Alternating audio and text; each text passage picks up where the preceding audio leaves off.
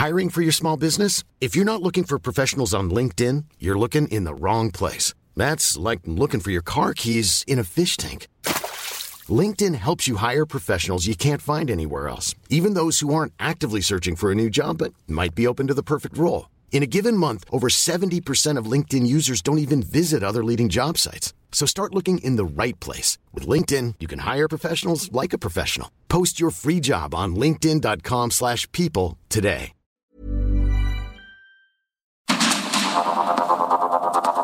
Media Group presenta Sergio Sarmiento y Lupita Juárez.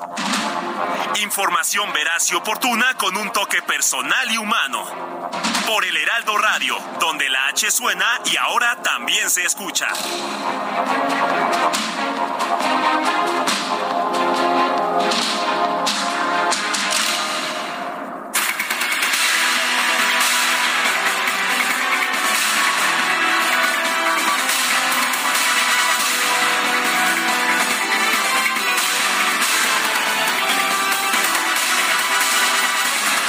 Son las 7 de la mañana en puntísimo. Hoy es lunes 19 de junio de 2023.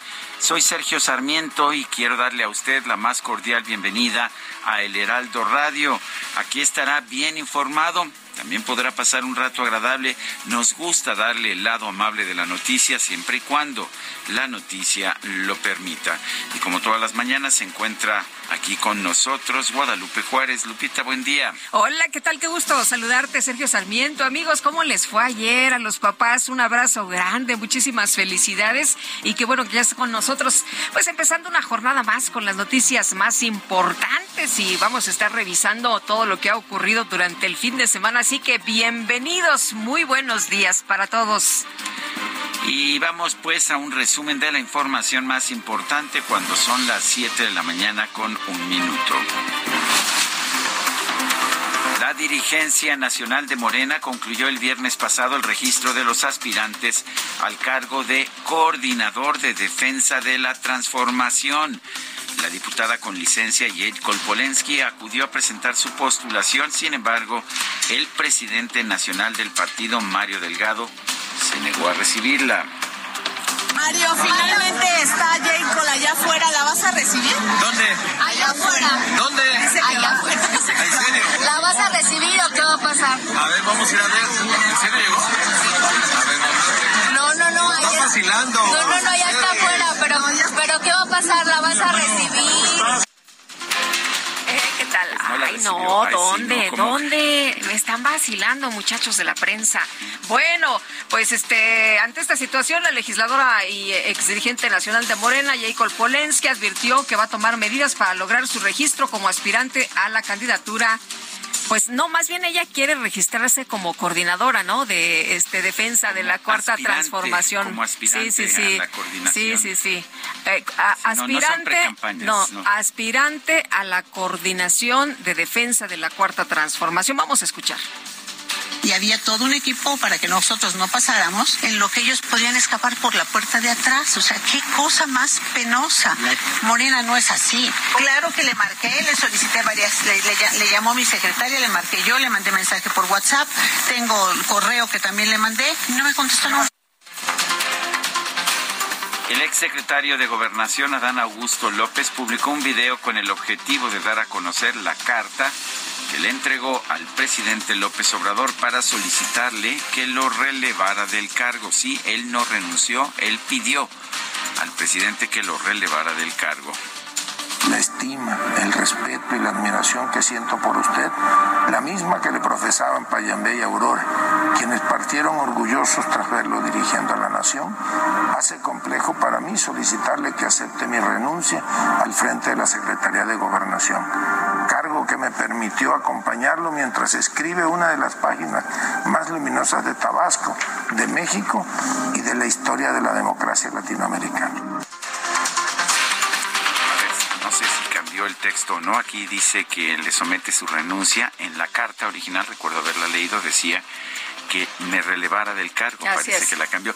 Esas sutilezas tienen sentido, tienen un sentido político importante. Ya, ya llegó el la tendencia de ponerle musiquita a los videos. Ah, es para hacerlo más emocionante y más dramático. También, a, también a Morena, bueno. También a, ya ves que también le dijo Eran que... los panistas, no los Ah, sí, sí, sí. Dijo que no quería los cinco millones que le iban a dar, que mejor se los dieran... Él tiene mucho dinero, ¿no? Sí, sí, sí, que se los dieran mejor a las comunidades pobres. Él, este, pues él no requiere de estos eh, recursos.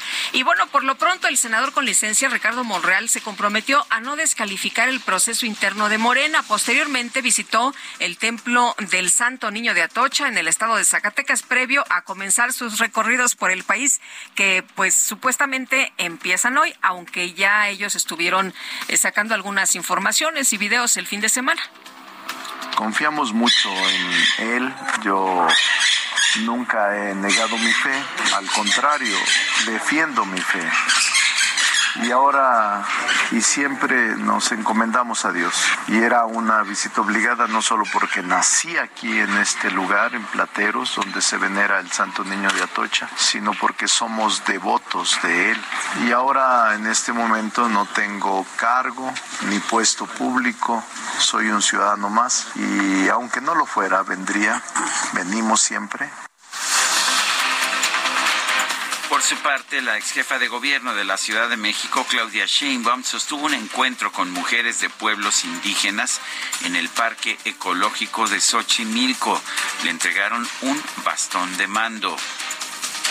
Este sagrado bastoncito se lo entregaré a Claudia Sheinbaum porque ella va a hacer el compromiso que ninguna mujer ha tenido el valor de hacerlo. Y ella lo está haciendo y se le va a hacer se le va a hacer porque los elementos sagrados estarán con ella para que se acabe tantas enfermedades, tanta violencia, que haya riqueza, que haya amor, que haya paz en nuestro México lindo y querido. No habló a propósito Claudia Sheinbaum, fueron las mujeres indígenas las que hablaron, no habló pues supuestamente para, para no violar la veda, pero bueno, que empezaba hoy las este, giras, ¿no? Eh, las actividades de los aspirantes eh, a la coordinación. El diputado con licencia, Gerardo Fernández Noroña, denunció en redes sociales que Ricardo Monreal y Claudia Sheinbaum no respetaron el acuerdo de comenzar sus eventos públicos hasta el día de hoy pues así va a estar. Y entonces, y no hay ninguna sanción, eso es cierto. La sanción la da el pueblo. Pero luego la gente es laxa también. Pero entonces, ¿para qué pusieron que a partir de mañana hubieran dicho desde tu registro ya? ¿Eh? ¿Qué te parece? Bueno, pues... Ah, Ahí están las, las denuncias, ya las observaciones, los señalamientos. El pueblo sabio castigará. Bueno, al encabezar la Convención Estatal de Movimiento Ciudadano en la Ciudad de México, el coordinador nacional del partido, Dante Delgado, anunció que hasta el mes de diciembre van a definir quién será su candidato a la presidencia de la República.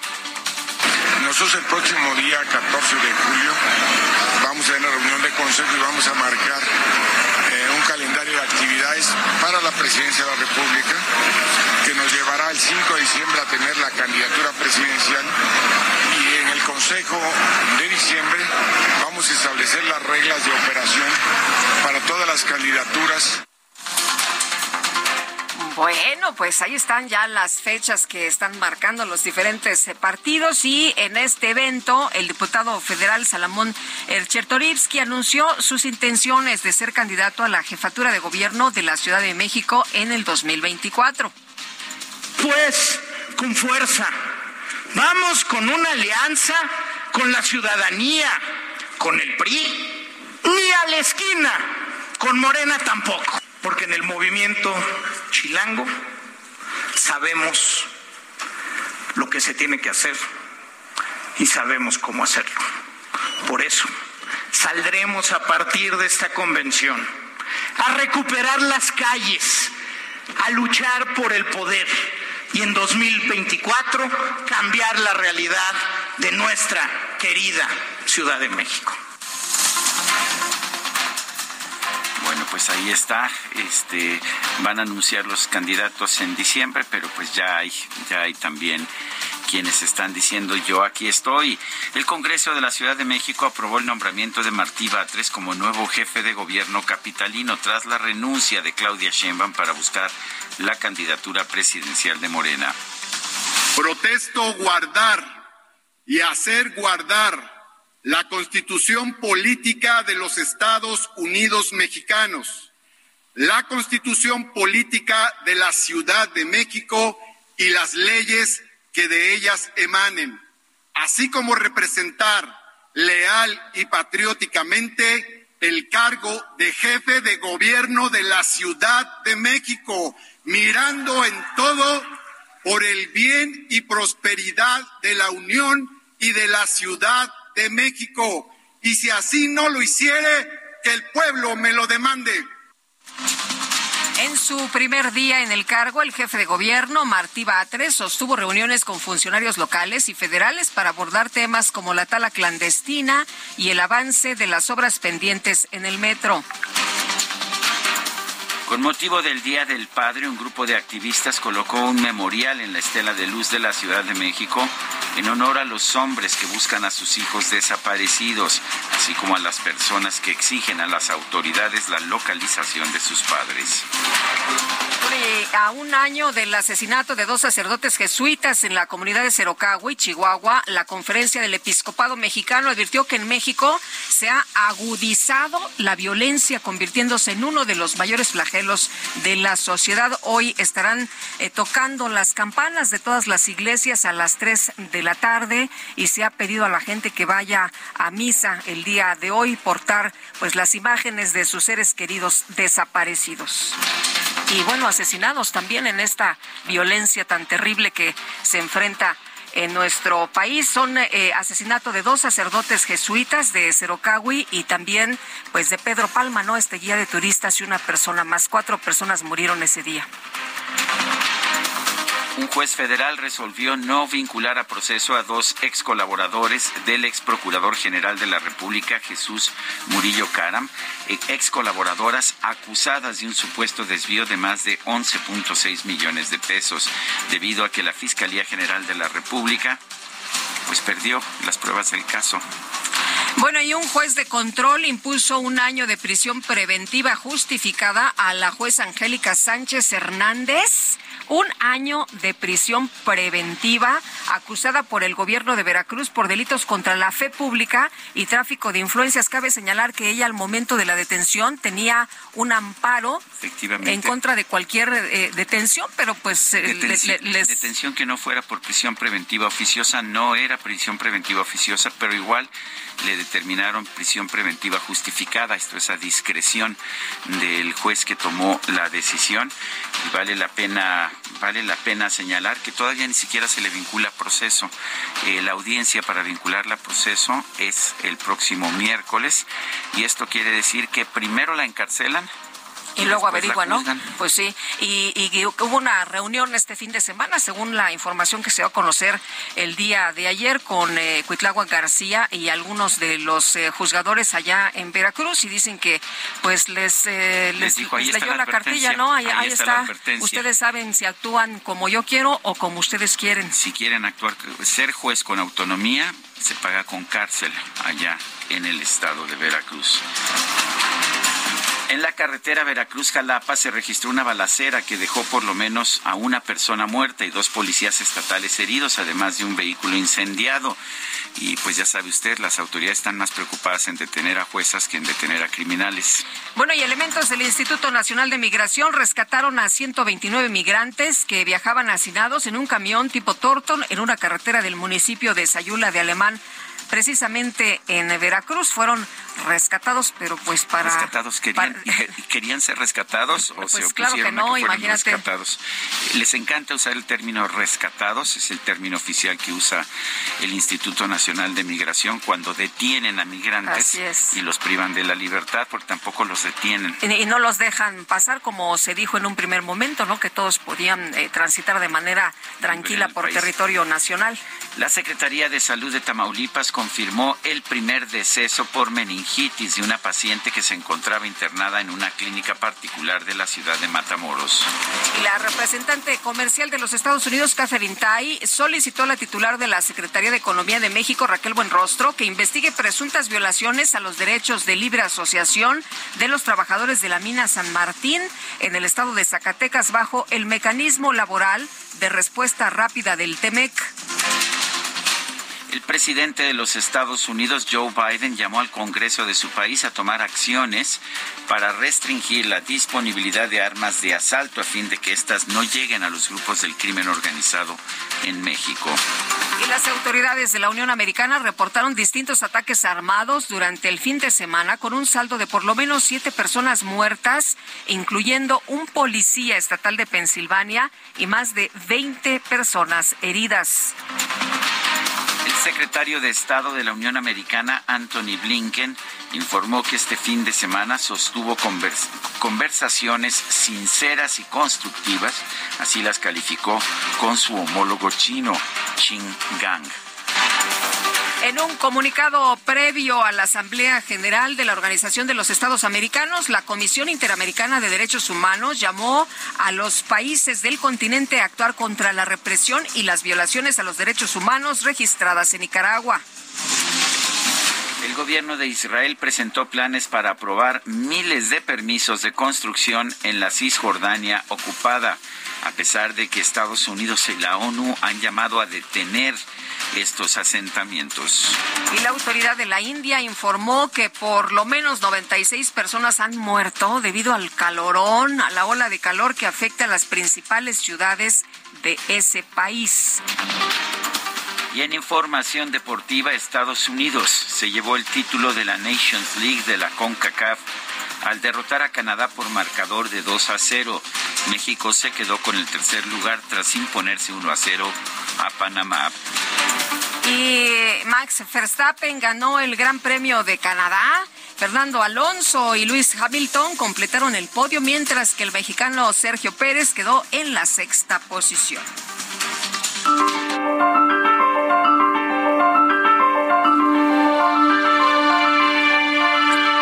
Vamos a la frase del día. No es mi fuerte la venganza. Andrés Manuel López Obrador.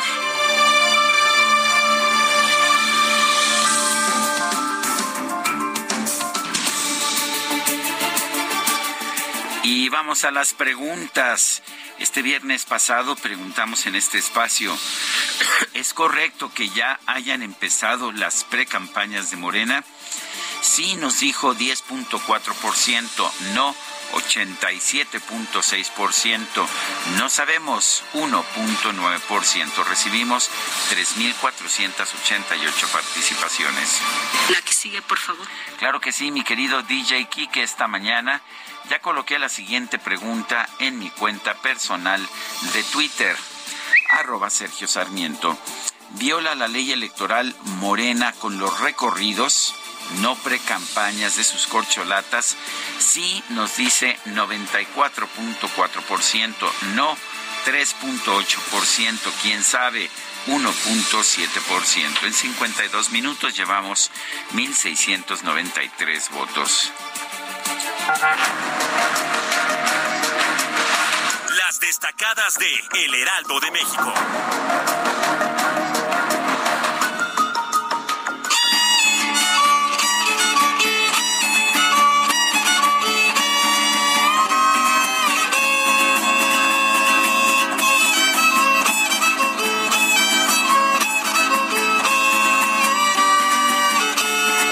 Con nosotros aquí en la cabina Itzel González con las destacadas. Itzel, esta música me suena como de la Huasteca. Cuéntanos. Muy buenos días, Lupita, Sergio, queridos destacalovers. Es que ya estoy bailando con mi bastón de mando. Ah, muy bien. Que, que comienzo mi mandato este lunes. Entonces estamos muy contentos, por cierto, les recuerdo. Bastón de mando, este, estás como productora ejecutiva, ¿verdad? Con mi Ejecutando a todo el mundo. Yo ya le pedí a DJ exactamente que esa va a ser mi advertencia para que, nos apuremos. Un año de cárcel si nos comportamos con demasiada autonomía. Podría ser más. Ay, están fuertes las sanciones. Estamos fuertes. Esta mañana les recuerdo que el miércoles es mi cumpleaños, así que yo con mi bastón. Ahí también viene el cumpleaños de DJ Kike. ¿Cuándo es el de DJ Kike? Kike, ¿cuándo es tu cumpleaños? El 23 de festejo vamos a estar esta semana, así que este yo no los voy a obligar a que me traigan mi pastel, nada más recuerden que traigo mi bastón y planeo utilizarlo con demasiada frecuencia. Sergio Lupita, amigos, es lunes, arrancamos la semana con mucha información, 19 de junio del 2023, así arrancamos las destacadas del Heraldo de México.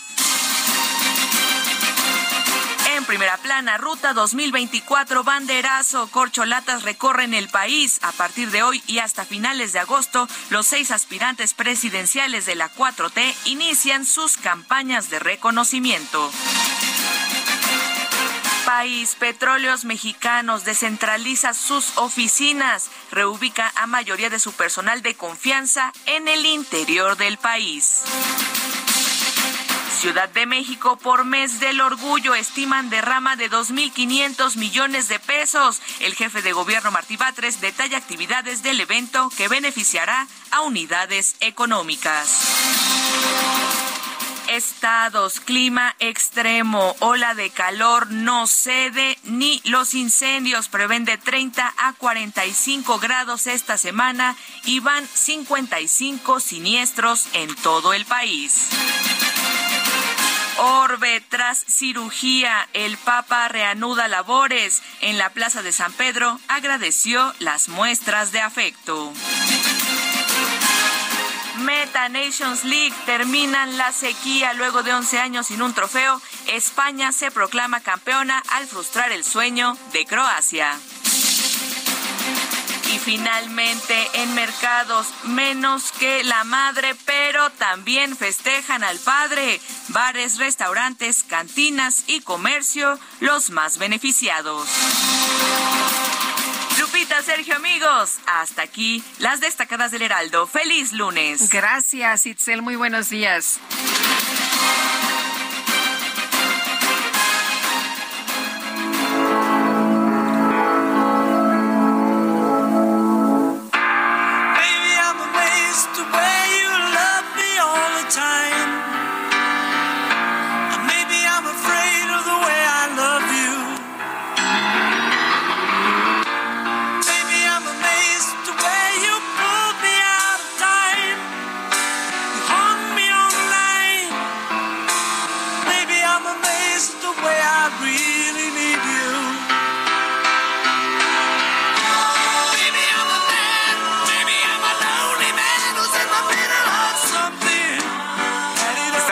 Escuchando a Paul McCartney.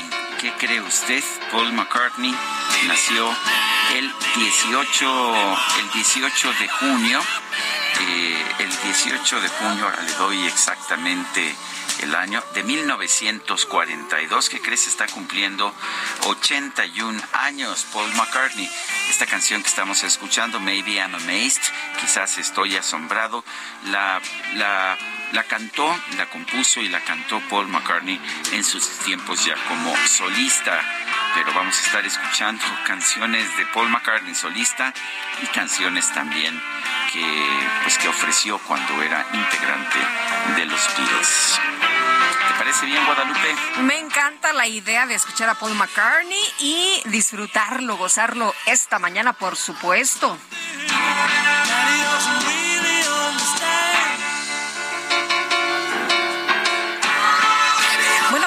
Muy activo además, ¿no? Hace poquito nos anunció que iba a rescatar ahí con inteligencia artificial algunas de las cintas que grabaron los Beatles y bueno, pues estamos esperando, Sergio, él no para, se presenta en conciertos, escribe canciones, hace colaboraciones, en fin, pues lo, lo vamos a estar disfrutando y lo vamos a estar gozando, por supuesto.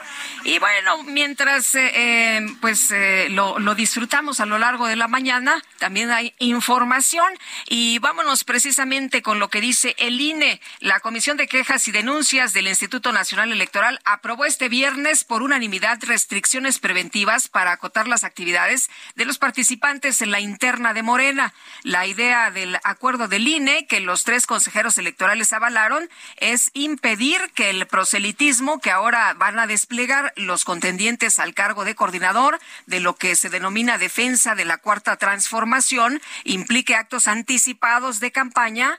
En tanto, es un hecho que el ganador será candidato a la presidencia de este partido. Así que, bueno, pues también estaremos muy atentos de lo que ocurra. Ya, por cierto, Claudia Sheinbaum ha posteado que sale rumbo a Veracruz esta mañana, que empieza sus actividades también eh, por allá por eh, Oaxaca, es lo que ha escrito esta mañana y que, bueno, pues eh, es muy importante, de, de vital importancia, dice la doctora Sheinbaum, y el eh, aspirante morenista Dan Augusto va a viajar a Puerto Vallarta y va a arrancar su campaña en busca de la nominación a la coordinación por la defensa de la cuarta.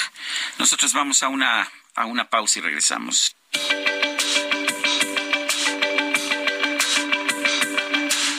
Sarmiento y Lupita Juárez quieren conocer tu opinión, tus comentarios o simplemente envía un saludo para ser más cálida esta mañana. Envía tus mensajes al WhatsApp 55 20 10 96 47.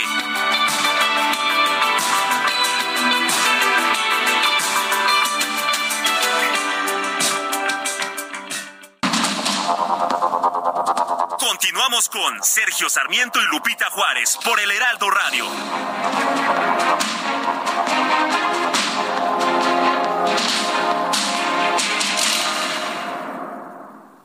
Volante del nuevo Fiat Pulse y acelera tus latidos haciendo eso que te apasiona. Acelera tu pulso con el SUV líder en ahorro de combustible. Estrénalo con una tasa desde 7.99% más seguro gratis. Fiat, sé único. Visita tu distribuidor Fiat Chrysler K31.1% vigencia del 3 al 31 de mayo de 2023. Consulta fiat.com.mx.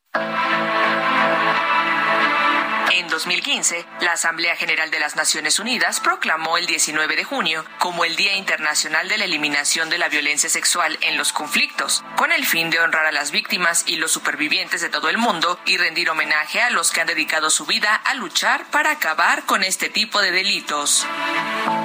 La violencia sexual relacionada con los conflictos abarca las violaciones, la esclavitud sexual, la prostitución forzada, los embarazos forzados, la esterilización forzada y cualquier otro acto de grave violencia sexual, especialmente contra mujeres, niñas o niños que tienen una vinculación directa o indirecta con un conflicto.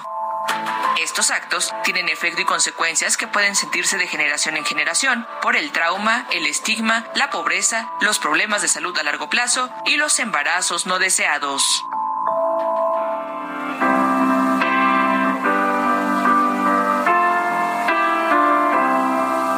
When I find myself in times of trouble, Mother Mary comes to me, speaking words of wisdom, let it be. And in my hour of darkness, she is standing right in front of me, speaking words of wisdom, let it be.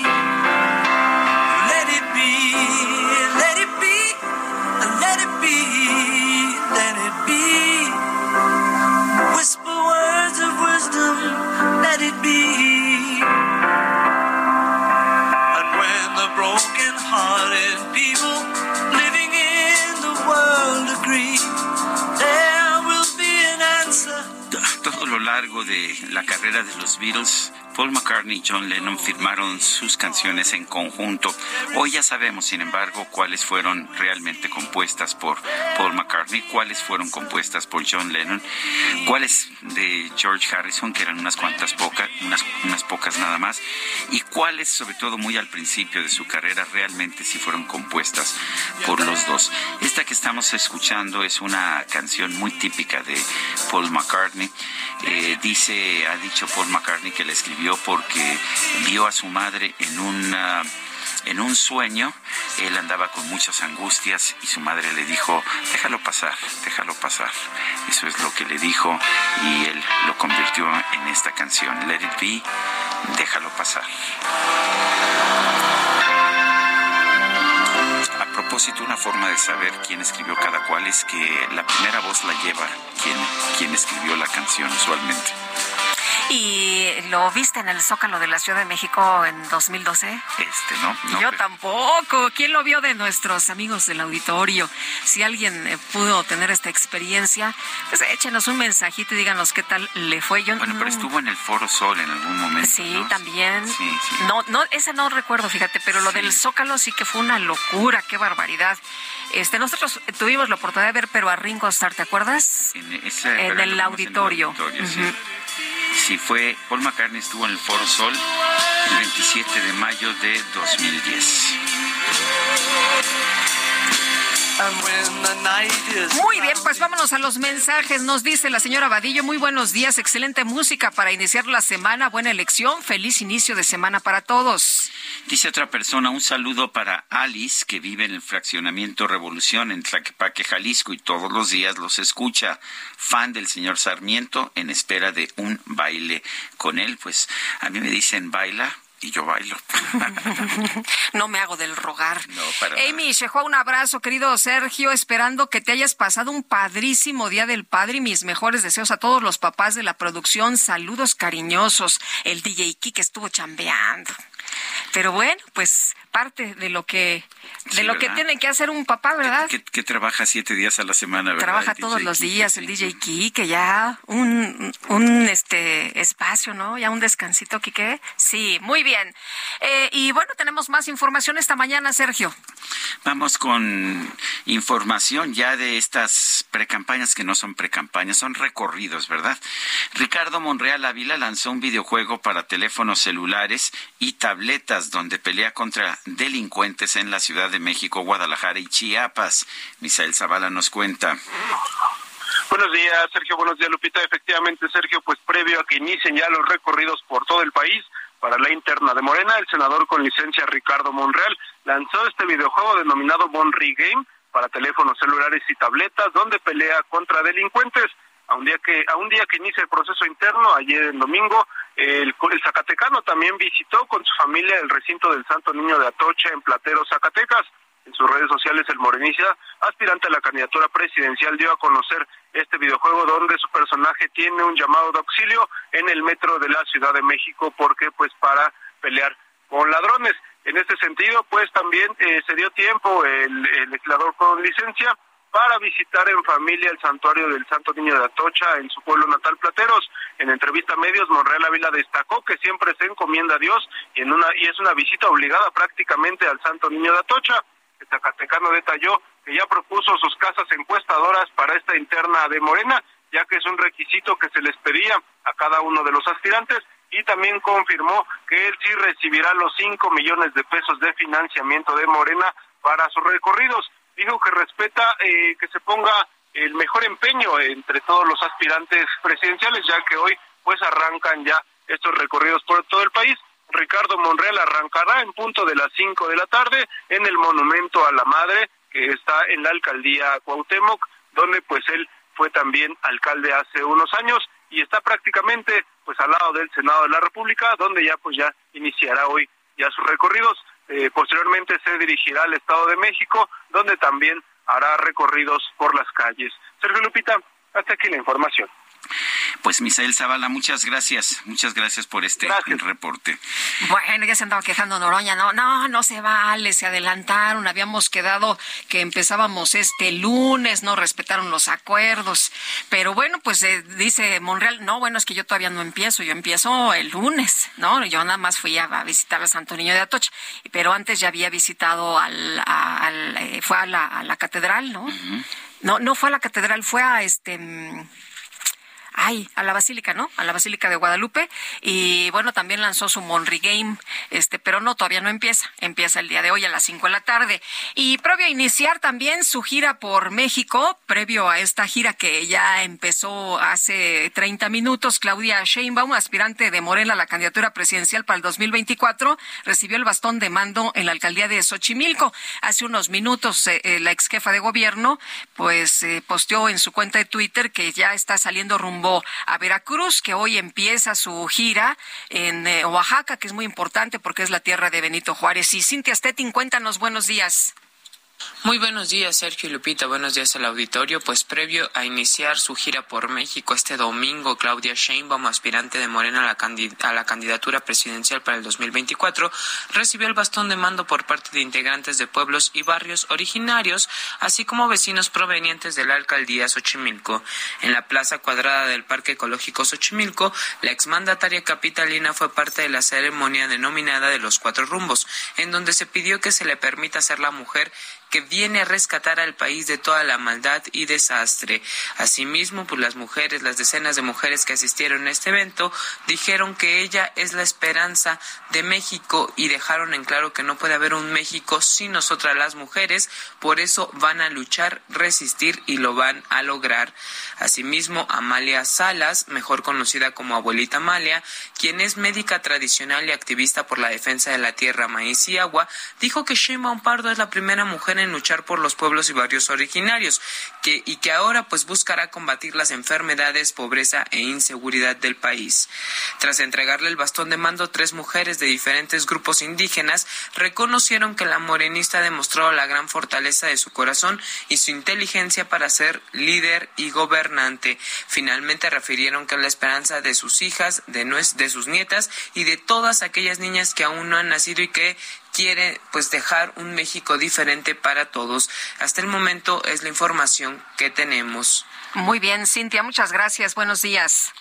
Bueno, y sí vale la pena señalar que Claudia Sheinbaum decidió no pronunciar ninguna palabra en esa presentación para pues que no la pudieran acusar. Eh, de adelantar de campaña anticipada o de precampaña anticipada.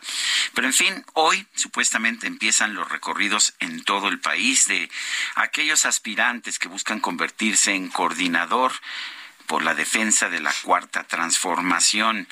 Eh, Onel Ortiz es analista político, es columnista del Heraldo de México. Onel Ortiz, gracias por tomar nuestra llamada. ¿Son legales estas, uh, estas campañas por ser coordinador de la defensa de la cuarta transformación o es una simple precampaña encubierta? En alguna ocasión Mario Delgado nos dijo aquí que pues lo que dice la jurisprudencia del Tribunal Electoral es que sí se puede hacer, pero ¿qué opinas tú? Sí, sí es legal, pero es pues ilegítimo porque viola el propio acuerdo de los morenistas. Efectivamente, la Sergio, ¿cómo estás? Perdón, buenos días. Bien, no, al contrario. Entramos directo.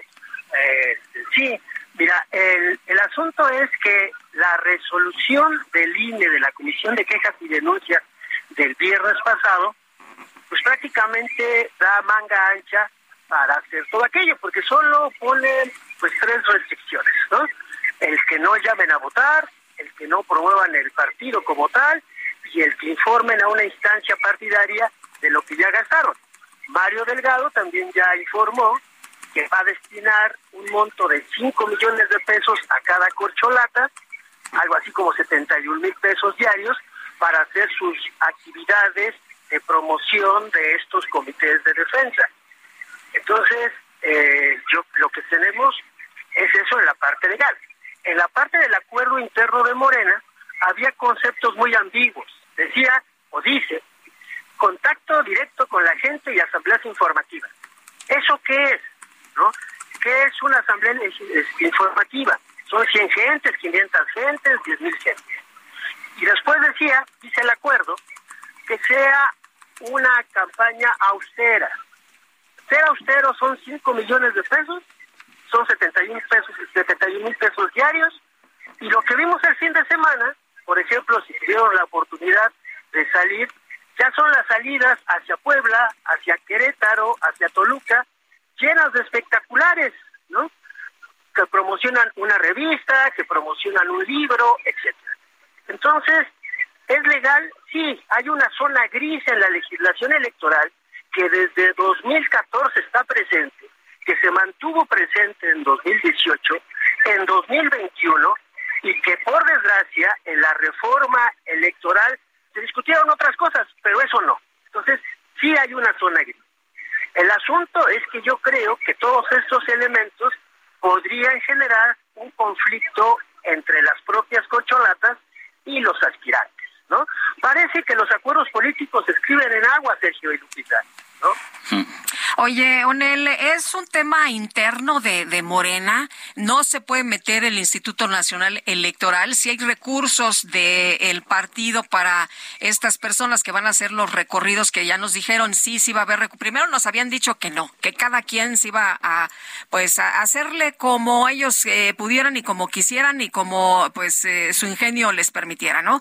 Eh, que incluso iban a recibir algunos apoyos, este, y, y, y algunos de ellos dijeron, bueno, pues es que yo tengo mis ahorros, ¿no? O sea, todo mundo lo iba a hacer con sus ahorros y ahora sale con eh, que pues se les va a dar cinco millones a, cada quien. Ya lo rechazó Dan Augusto, dijo que él no necesita el dinero, pero ¿los puede fiscalizar el INE? Claro.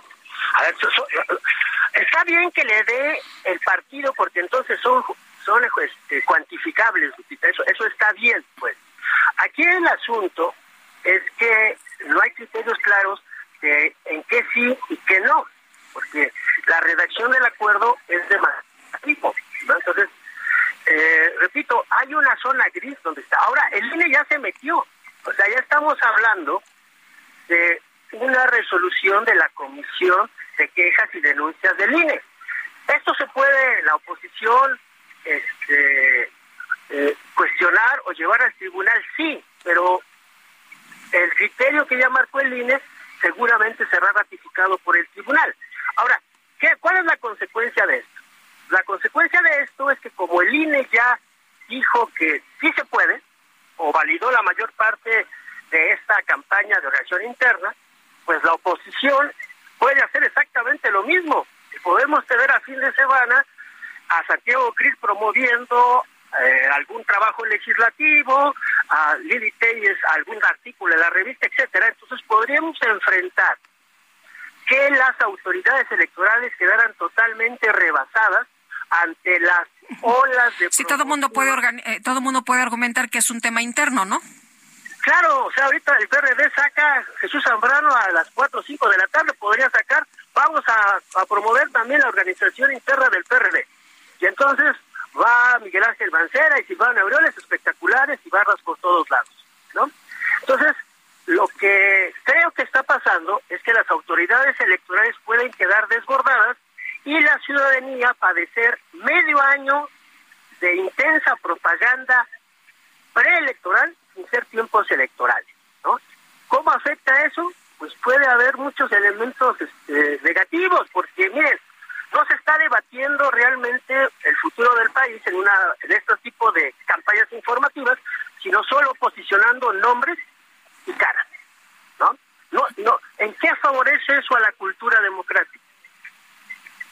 Creo que es cuestionable, ¿no? Claro. El, ahora, lo que dices es, es uh, bueno, si lo puede hacer Morena, lo puede hacer cualquiera y eso se puede salir de control, aunque Morena siempre ha tenido un poco la, la actitud de que, pues ellos sí, pero los demás no.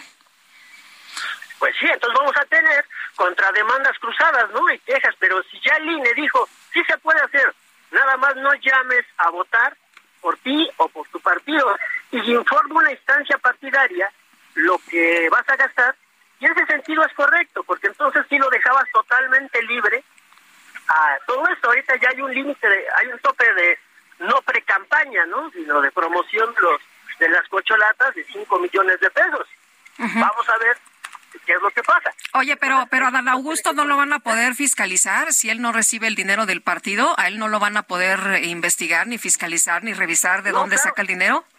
No, claro que sí, porque tiene que presentar un informe a Morena, ni modo que le diga este todo fue generación espontánea, ¿no? Y obviamente hay personajes que han estado muy filosos como Marcelo Ebrard, que estuvo impulsando esto, pues se va a quejar, ¿no? Este, y ese tipo de cosas. Bueno, él propuso la donación, ¿no? Él propuso el, el, el que, que, les dieran dinero. Primero puso que el, el, partido le diera, ¿no? Y después, como no había habido respuesta positiva, dijo, bueno, pues entonces que los donantes se cuantifiquen. Habría que ver, hoy hay una, hay una conferencia de Mario Delgado más tarde, que esperemos de claridad sobre estos espacios grises que quedaron en el acuerdo de Morena y que, bueno, están provocando este frenesí ese frenesí de propaganda no electoral, pero sí electoral, ¿no? Eh, a tu juicio, lo que estamos viendo son precampañas adelantadas. Sí, son precampañas adelantadas.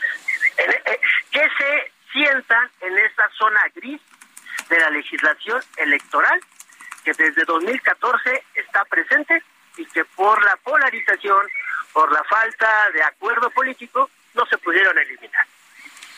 Y ahí es donde, en ese vacío de la ley es donde pues se puede hacer muchas cosas, ¿no? En las zonas grises. Sí. Bueno, lo que nos estás diciendo es que lo único que están haciendo es posicionarse, ¿no? En realidad no hay otro, no hay otra cosa más que se están posicionando. Sí, y, mira, mira Lupita, Sergio, van a ver si esto funciona o no funciona, porque se va a convertir esto en poco tiempo en ruido, en basura visual. O sea, gente ya no los va a ver. Funcionan cuando son un momento adecuado. Porque aparte, ¿cómo se gana una encuesta? ¿Se gana con espectaculares? Eso es un poco lo que reflexiona en mi columna de ayer, ¿no? Tienen que concentrarse muy específicamente en algunos estados. Pero creo que les ganan las ansias de novilleros a varios políticos. Bueno, Onel Ortiz, analista político, columnista del Heraldo de México, gracias por esta conversación. Gracias, Sergio, y gracias a Lupita, y a cuidarse del golpe de calor. Muy bien. Y bueno, el órgano interno de control en el Centro de Investigaciones y Docencia Económicas, el CIDE, mandó un oficio a investigadores y ¿sabe usted qué les ha pedido? Que se abstengan de difundir mensajes o expresiones en contra de algún servidor público de la institución. Eh, vamos a platicar con Julio Antonio García Palermo, analista del Centro de Investigaciones y Estudios Superiores en Antropología Social y exsecretario general del Sindicato Único de Trabajadores de esta institución. Eh, Julio Antonio, gracias por platicar con nosotros esta mañana. Muy buenos días. Hola Lupita, muy bonito día, Sergio. Igualmente. Bien, oye, pues sorprendidos, la verdad, ¿no? Como una institución te dice, no, es que sabes qué, no, no, este, difundas mensajes, no eh, presentes tus puntos de vista ni tus opiniones, este, ¿dónde queda la libertad de expresión, Julio Antonio? ¿Sabes qué pasa, Lupita? Creo que es un texto muy engañoso, porque lo que les pide eh, el órgano interno de control a la Dirección General del CIDE es que difunda, eh, difunda el siguiente oficio que dice, deberán abstenerse de difundir mensajes y expresiones a través de medios de comunicación digitales como redes sociales, correo electrónico o aplicaciones de mensajería móvil que puedan causar daño a la dignidad e integridad de una persona servidora pública. Y aquí tenemos que tenerlo muy muy contextualizado, ¿por qué? Porque los centros públicos de investigación, como el CIDE, como el CIESAS, como el MORA, estamos en medio de una discusión muy profunda y legal sobre la eh, propuesta del Ejecutivo de la Ley General de Humanidades, Ciencias, Tecnologías e Innovación. Entonces, este texto se tiene que marcar en esa discusión y en un poco, la, un poco la, las diferencias que ha habido dentro de las comunidades de los centros de investigación sobre esta ley. Es decir, habemos personas que no estamos totalmente de acuerdo con lo que se aprobó ni cómo se aprobó y hay quienes sí. Pero digamos, si tú mandas este oficio en el marco de eso y sobre todo en un centro de investigación que hasta hace poco fue excelencia, por su por su nivel internacional y nacional de, de, profundos análisis, y que se ha vuelto hoy en día un espacio donde se ha lacerado derechos humanos laborales de forma constante. Entonces, este oficio, si bien me pueden decir, ¿sabes qué? Lo único que está haciendo el OIC y su dirección general es decir, que se comporten con base en el respeto y la tolerancia. Eso es la premisa para todo, para todo trabajo. Pero lo que sí desalienta y podría ser un elemento para coartar la libertad de expresión es que la calidad y el trabajo de, los del profesorado, del personal académico de los centros de investigación es crítico y siempre ha sido crítico respecto a dos cosas, es la política política laboral y la política científica. Y eso es lo que nos mueve a nosotros, criticar lo que está sucediendo y, y proponer nuevas entonces, lo que es muy preocupante es de que un centro mande este comunicado y se desaliente la participación. Entonces, creo que la discusión tiene que centrarse también respecto al análisis y, divulgación de las actividades de los centros de investigación y sobre todo del funcionariado. Porque cuando tú accedes a un puesto de funcionario, también estamos en el marco de la posibilidad de poderte criticar, porque estamos criticando no al funcionario, no a Julio García Palermo, sino estamos, estamos eh, criticando y señalando las actividades de sus funciones. O sea, no estamos calificando a la persona, sino estamos criticando a la persona funcionaria o a la institución. si eso lo marcamos en este texto, podría ser que nos digan, ¿sabes qué? No, no opines sobre esto, no critiques, porque cuando hablas de daño moral es muy relativo. Y la eh, pregunta es, una crítica a un centro de investigación, a la política pública en torno a ciencia y tecnología, ¿qué tanto puede afectar a alguien? Tienen que tener el cuero más duro, porque para eso son funcionarios de instituciones públicas. Sí, Sergio. Sí, no, el, eh, nada más quería decirte que se nos está acabando el tiempo y quería yo agradecerte, Julio Antonio García Palermo, eh, analista del CIDE. Eh, estaremos al pendiente porque creo que lo que no podemos aceptar es una censura. mostrar respeto ante, todos me parece que es correcto, pero la censura es inaceptable. Y las redes sociales son el nuevo espacio de discusión, así que toda la crítica se tiene que calentar, ¿no? Y el funcionariado está para eso, se critican las funciones del funcionariado no de la persona. Muchas Julio, muchas gracias. Hasta luego. Hasta luego, Lupita. Tenemos que hacer una pausa, pero regresamos rapidito. Vamos a la pausa.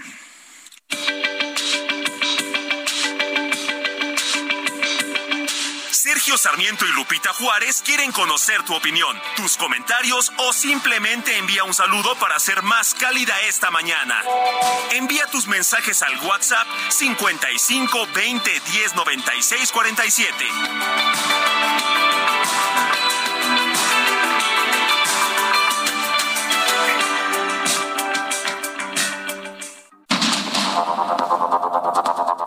Continuamos con Sergio Sarmiento y Lupita Juárez por el Heraldo Radio.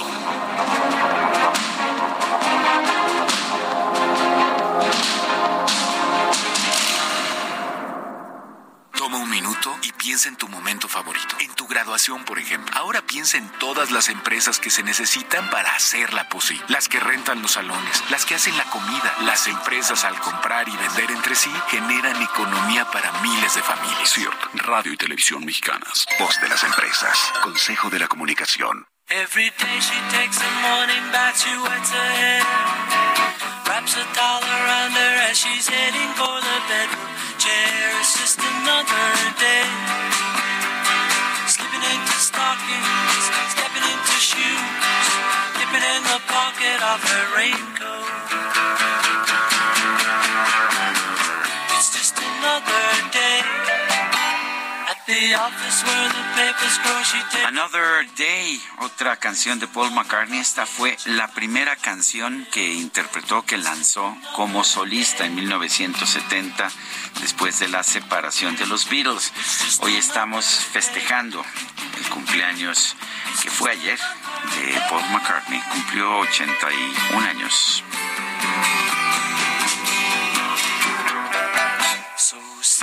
Y nos dice una de nuestras amigas del auditorio, buenos días Sergio y Lupita, como siempre escuchándolos desde la Ciudad de México. Tuve la fortuna de ver a Paul McCartney en el Zócalo. Fue Día de las Madres y fue el mejor regalo que pude tener. Escuchaba a los Beatles desde que, pues desde la secu y mi mayor deseo era verlos algún día. Así que imaginen lo feliz que estuve, es lo que nos dice Susana Estrello. Dice otra persona, buenos días Sergio Lupita, no se hagan patos o gansos, cinco millones de pesos no alcanzan ni para una semana de campaña de las corcholatas, que eso son. Un fuerte abrazo, Francisco 1955, postdata, bravo por la música de Paul McCartney. Y nos dice Ofelia Vega, Sergio, un fuerte abrazo, felicidades. Son las ocho 8 de la mañana con dos minutos y bueno, pues vamos, vamos con más información. La empresa calificadora Fitch ha mantenido la calificación para para México, es la calificación de deuda soberana de México en BBB menos. Esto es el último escalafón del grado de inversión, pero todavía mantenemos el grado de inversión. Sin embargo, la calificadora advirtió que espera que la economía de México enfrente desafíos debido a la desaceleración en los Estados Unidos que afecta tanto la demanda de exportación de manufacturas como las remesas. Dice Fitch que mientras la calificación de México está respaldada por su política macroeconómica prudente y una buena situación de sus finanzas exteriores, se ve también con problemas por los débiles índices de gobernabilidad y las políticas, las políticas del gobierno que afectan las perspectivas de inversión. La agencia crediticia eh, señaló que los posibles pasivos contingentes de Pemex son una de las situaciones que juegan en contra de la nota del país. Esta ratificación de la deuda soberana permitirá continuar con un acceso favorable a los mercados nacionales e internacionales, es lo que dijo la Secretaría de Hacienda y efectivamente mientras México mantenga el grado de inversión, pues los fondos de inversión de todo el mundo podrán invertir en acciones y en bonos de deuda mexicanos y esto por supuesto hace que las tasas de interés sean más modestas. Bueno, y Fundación Quiera, la Fundación de la Asociación de Bancos de México, va a realizar en los próximos días su Congreso Virtual Quiera 2023, pasos firmes para la sostenibilidad, creando nuevas alianzas y vamos a platicar con Carmela Pires, ella es directora de Fundación Quiera. Carmela, qué gusto saludarte. ¿Cómo estás? Buenos días. Buenos días, Lupita. Buenos días, Sergio. Muchas gracias por el espacio. Oye, cuéntanos de esta, pues, esta nueva actividad que tienen este congreso virtual. Sí, mira, como mencionabas, eh, va a ser el 21 y 22 de junio, o sea, ya esta semana, de 10 de la mañana a 2 y media de la tarde. Y todavía está abierta, es gratuita. Cualquier persona que esté interesada se puede inscribir en la página www.congresoquiera.org.mx. Y la idea de este congreso es tener espacios, digamos, teóricos, paneles con expertos, así como talleres, para eh, fortalecer a las organizaciones que trabajan en el tercer sector, es decir, las organizaciones de la sociedad civil, considerando además el nuevo entorno socioeconómico en el cual estamos, la evolución de la responsabilidad social, pues vamos a tener varios temas interesantes eh, que puede todo mundo aplicarlos en su organización.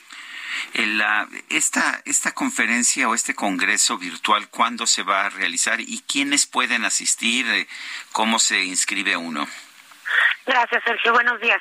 Puede asistir cualquier persona que esté interesada en organizaciones de la sociedad civil, colaboradores de las organizaciones, estudiantes universitarios, académicos, y se pueden inscribir en la página www www.congresoquiera.org.mx y está, está dirigido a cualquier persona que le interese aprender temas de desarrollo organizacional, alianzas innovadoras, así como sistemas de monitoreo e indicadores. Eh, Carmela, ¿es eh, de forma gratuita? Sí, es gratuito. Cualquier persona se puede inscribir en la página y va a recibir en el correo electrónico que haya dado un link en donde conectarse el, el 20 21 y 22 de junio. Muy bien, pues muchas gracias por platicar con nosotros y por invitarnos a este Congreso Virtual Quiera 2023. Muchas gracias y muy buen día a ambos. Gracias, hasta luego. Son las 8 de la mañana con 6 minutos. El pronóstico del tiempo con Sergio Sarmiento y Lupita Juárez.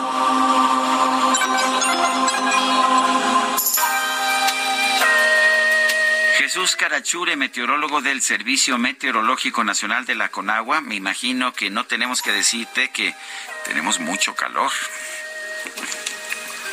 Hola Lupita, hola Sergio. Hola, ¿qué tal? Muy buenos días a ustedes que nos escucha.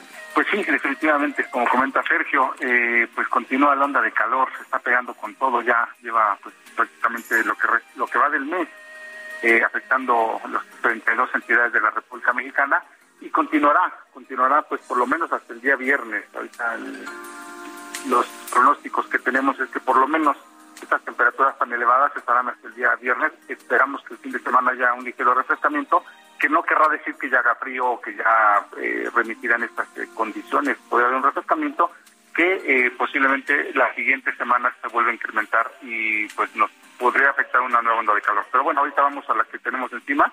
Eh, tenemos, como comentaba, los 32 eh, estados de la República afectados por esta onda de calor, que es quizá la condición más importante, ¿no? Aunque habrá algunas lluvias, como informaré un poquito más eh, adelante, lo, principal es esta onda de calor que se mantendrá con todo en los 32 estados de la República Mexicana. Las temperaturas más elevadas pues serán superiores a 45 grados en Coahuila, Nuevo León, Tamaulipas, San Luis Potosí, Veracruz, Tabasco, Campeche y Yucatán. Temperaturas de 40 a 45 en lo que es Baja California, Baja California Sur, Sonora, Chihuahua, Durango, Sinaloa, Nayarit, Jalisco, Colima, Michoacán, Guerrero, Hidalgo, Morelos, Puebla, Oaxaca y Chiapas. Temperaturas de 35 a 40 grados, Zacatecas, Aguascalientes, Guanajuato, Querétaro, el Estado de México, y Quintana Roo. Y finalmente temperaturas de 30 a 35 en Tlaxcala y la Ciudad de México. Como podemos ver, los 32 estados de la República pues están afectados por esta intensa eh, onda de calor. Comentaba de algunas precipitaciones, tenemos eh, dos eh, canales de baja presión, uno en el interior del territorio nacional y otro de la República, que se combinan con el paso de las ondas tropicales números 4 y 5 que se desplazan al sur de las costas de Oaxaca y Chiapas y generarán precipitaciones puntuales muy fuertes en Oaxaca y Chiapas lluvias puntuales fuertes para Guerrero y eh, algunos intervalos de chubascos para lo que es Chihuahua, Coahuila, Durango, Jalisco, Michoacán y Veracruz. Y bueno, finalmente algunas lluvias aisladas, poco importantes en Colima, Estado de México, Tabasco, Campeche y Quintana Roo. Pues yendo ya a lo que es la Ciudad de México, pues eh, la temperatura máxima para este día estará oscilando entre los 31 y 33 grados centígrados, continúa el calor como comentaba, por lo menos de aquí al día viernes, y la mínima para mañana por la mañana de 15 a 17 grados centígrados, sin lluvia la Ciudad de México entonces ambiente seco para nosotros los capitalinos y las temperaturas pues con todo. Este es el reporte del Servicio Meteorológico Nacional, regresamos al estudio. Muy bien, gracias Jesús Carachure. Un saludo a todos y que tengan buen inicio de semana. Gracias, Jesús. Muy buenos Nos días. Compraremos un ventilador de estos de mano. Oye, sí, están buenísimos, ¿no? Este, el otro día me decían, eh, te, vendo un ventilador barato, era un pedacito de cartón ahí. nada pues hay el ingenio mexicano, ¿eh? El ingenio mexicano, ya lo que sea. Oye, me mandaron ayer unas fotografías de León y me decían, en León nunca llueve, nos estábamos muriendo de calor y nos cayó una lluviecita, que qué cosa tan más deliciosa. Nos vino a refrescar. Que bueno, muchos saludos a nuestros amigos allá en León que ya les cayeron unas gotitas de agua. Y bueno, los sindicatos del Estado de México solicitaron proteger a trabajadores de la ola de calor en los centros laborales. Leticia Ríos, ¿qué tal? Buenos días, Sergio Lupita. Efectivamente, ante las altas temperaturas, los sindicatos solicitaron a las empresas del Estado de México adoptar medidas para proteger la salud de los trabajadores, principalmente de quienes laboran en aves industriales, que son los más expuestos a sufrir deshidratación o un golpe de calor, aseguró Jorge Díaz Galindo. El oficial mayor de la CTM en el Edomex señaló que solicitaron a los patrones instalar en las empresas ventiladores, distribución de botellas de agua y contenedores con sal para que los obreros estén hidratados. Dijo que los trabajadores que están en naves cerradas con equipo como uniforme, cascos o caretas y guantes enfrentan entre 5 y 6 grados de temperatura adicionales a los que se tienen en el exterior. Otro sector vulnerable son los trabajadores de la construcción, para quienes se pidió que descansen en los periodos de mayor intensidad del calor. En las áreas de oficina, los sindicatos exhortaron a las empresas a permitir el home office. Díaz Galindo dijo que, de acuerdo con los reportes del IMSS, hasta el momento no han repuntado las incapacidades significativamente en el EDOMEX por enfermedades gastrointestinales o respiratorias ocasionadas por la ola de calor, pero dijo que en los próximos días se espera un aumento. El dirigente sindical también solicitó a las autoridades sanitarias incrementar las verificaciones en fondas en las inmediaciones de las fábricas para revisar la calidad de los alimentos y evitar riesgos de enfermedades gastrointestinales. En tanto, Ivette Canales, consejera del Consejo Coordinador Empresarial del EDOMEX, señaló que el sector logístico es otro afectado, donde los trabajadores que descargan mercancía pasan de calores extremos en exteriores a temperaturas bajo cero en los almacenes refrigerados, lo que ocasiona enfermedades respiratorias. Hasta aquí mi reporte. Muchas gracias. Leticia, muchas gracias. Muy buenos días. Bueno, y este fin de semana, este este 18 de junio, ayer domingo, un juez de control impuso un año de prisión preventiva justificada a la juez local, Angélica Sánchez Hernández. Ella fue detenida el viernes en la Ciudad de México, a pesar de que tenía una suspensión que impedía que fuera detenida por faltas eh, que no implicaran prisión preventiva oficiosa. La Fiscalía de Veracruz informó que solicitó esta medida por delitos contra la fe pública y tráfico de influencia. Vale la pena señalar que la primera vez que se le detuvo el 5 de junio se le acusó de transporte de drogas y, de transporte y uso de un arma. Y ahora ya no, ahora ya cambió, ahora es por delitos contra la fe pública y tráfico de influencias. Eh, también ah, la Fiscalía aseguró que la suspensión que le había sido otorgada a la juez Sánchez Hernández en un juicio de amparo no tiene alcances sobre la orden de aprehensión porque esta orden fue emitida con posterioridad. Esta, esta juez tenía esta suspensión que prohibía expresamente su captura sin embargo, fue detenida allá en la Ciudad de México. Se dirigía a la Suprema Corte de Justicia a pedir, a solicitar una audiencia con la ministra presidenta de la Corte, Norma Piña. Eh, Sánchez Hernández ya había sido detenida en Veracruz el 5 de junio.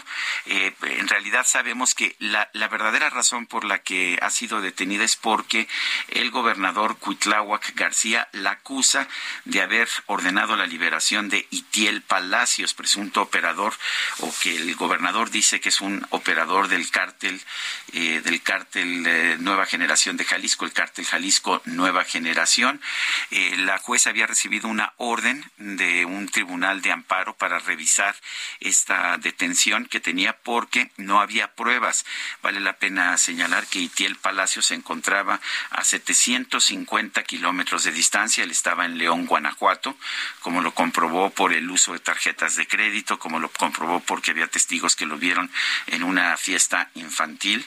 Se encontraba a 750 kilómetros del lugar en que supuestamente asesinó a un diputado del PRI. Bueno, y el día de hoy el gobernador Cuitláhuac García escribe en su cuenta de Twitter eh, algo que él este, bautiza como curiosidades, así la, titula Curiosidades parte 1 y es un eh, tuit bastante amplio en el que señala la jueza liberó a un narcotraficante acusado de al menos dos homicidios en Veracruz. Algunos medios le dicen al delincuente empresario. ¿El narcotráfico y asesinato ya son empresas? ¿O cuáles son las empresas a las que se refieren, que hasta empresario le llaman, la jueza de Cozomaloapan presionó a las autoridades del Penal Federal de Coahuila falsificando datos y extralimitándose. ¿Por qué le urgía tanto liberar al delincuente? ¿Por qué exigió que se liberara en una hora? El día en que liberaron al delincuente, su abogado y su familia ya lo esperaban afuera del penal desde antes que iniciara la audiencia con la jueza. ¿Arreglaron antes algo con ella que ya sabían que lo iba a liberar? El juez federal amparó al delincuente y le ordenó a la jueza que a su criterio de ella así lo pone, decidiera si lo liberaba con libertad de jurisdicción, determinó el juez.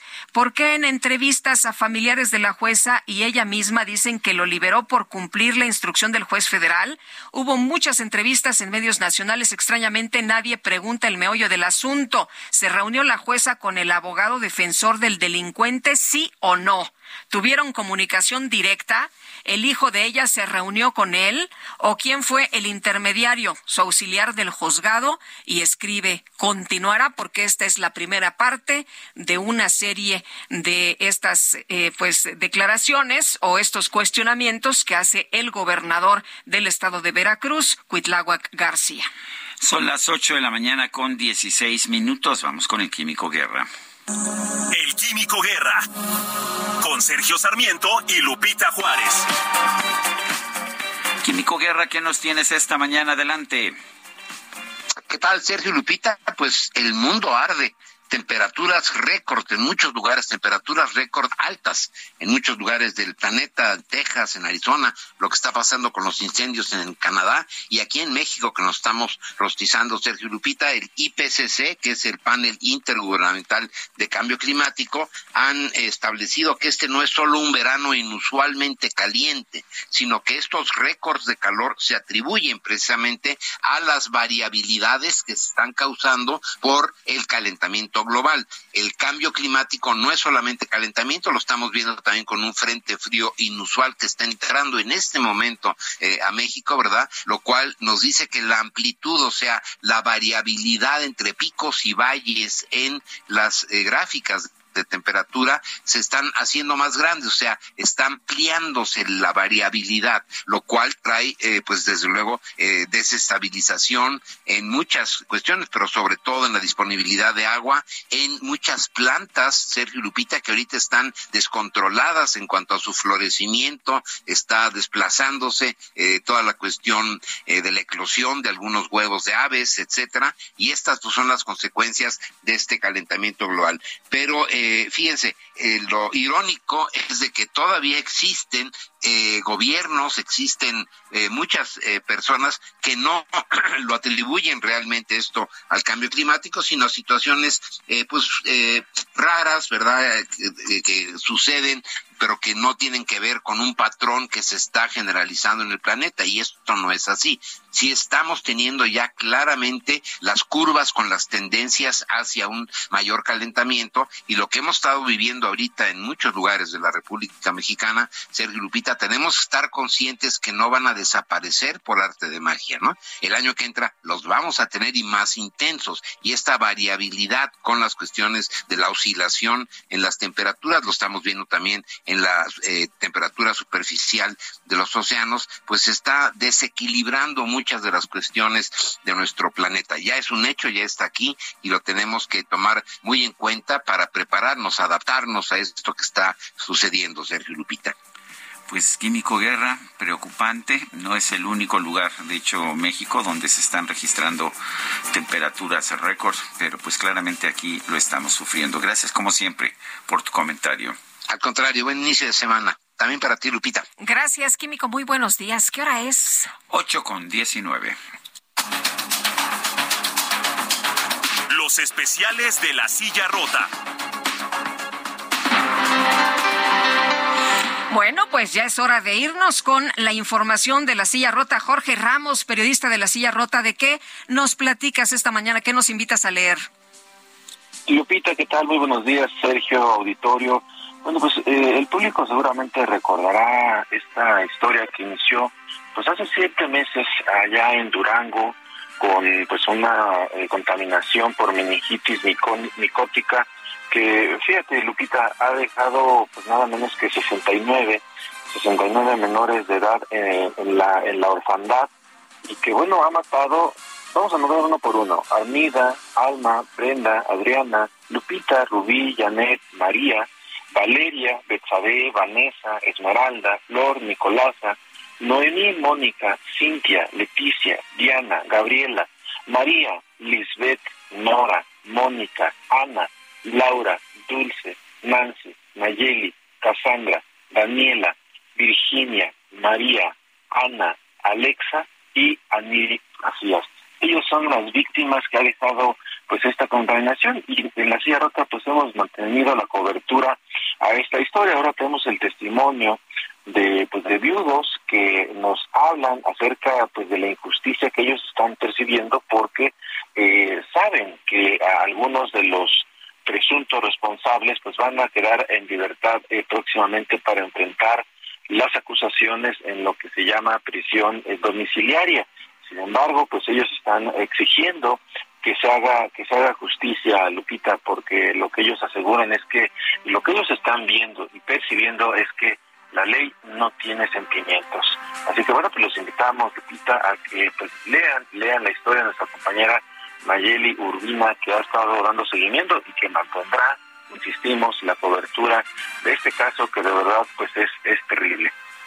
Muy bien pues Jorge muchas gracias. Muy buenos días muy buenos días Lupita son las ocho con veintiuno. En Tamaulipas se registró el primer fallecimiento de una paciente a causa de meningitis. Carlos Juárez, adelante con tu información.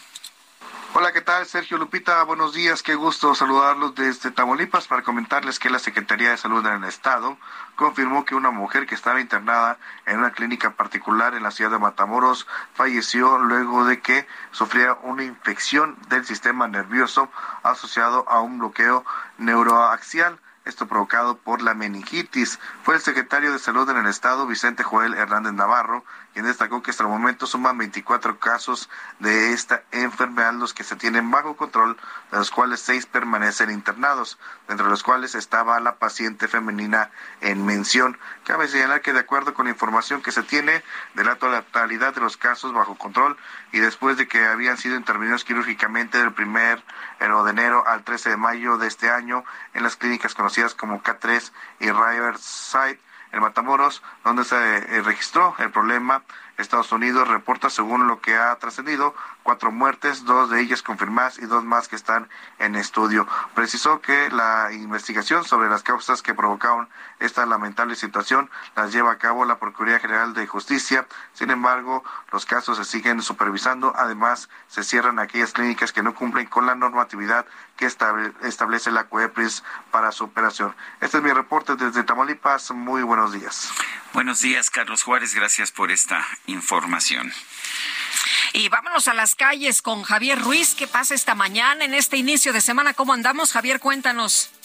Hola Lupita Sergio, ¿qué tal? Excelente mañana. Pues tenemos un bloqueo sobre la avenida 20 de noviembre, llegando a la avenida José María Izazaga. Desde muy temprano han llegado pobladores de San Antonio, Pueblo Nuevo, esto es en el Estado de México, quienes están exigiendo la construcción de una universidad prácticamente dos años pues se planeó, incluso que ya habían aprobado los fondos, sin embargo hasta el día de hoy no se ha colocado ni siquiera un tabique, eso exactamente pues en el municipio de San Antonio Pueblo Nuevo, en la zona del estado de México. Han llegado al menos 100 personas, se manifestaron en el Zócalo, no les dieron una respuesta favorable y es por ello que han decidido venir a bloquear 20 de noviembre llegando a Izazala.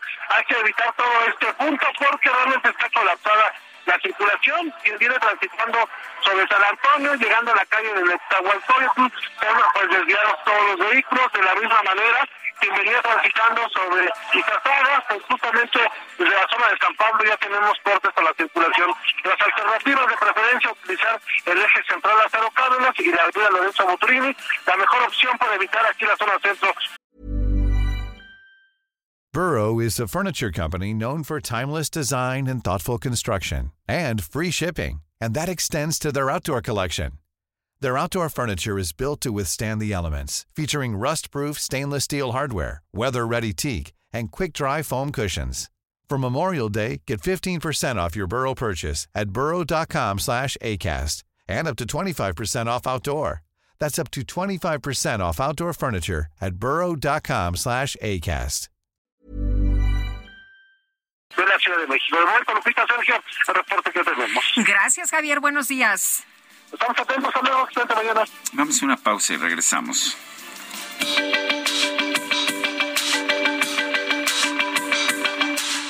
Sarmiento y Lupita Juárez quieren conocer tu opinión, tus comentarios o simplemente envía un saludo para ser más cálida esta mañana. Envía tus mensajes al WhatsApp 55 20 10 96 47.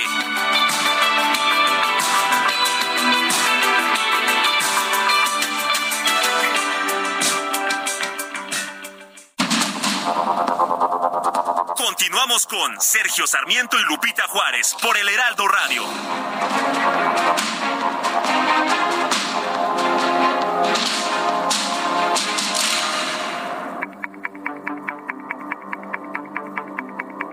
Jaque Mate con Sergio Sarmiento.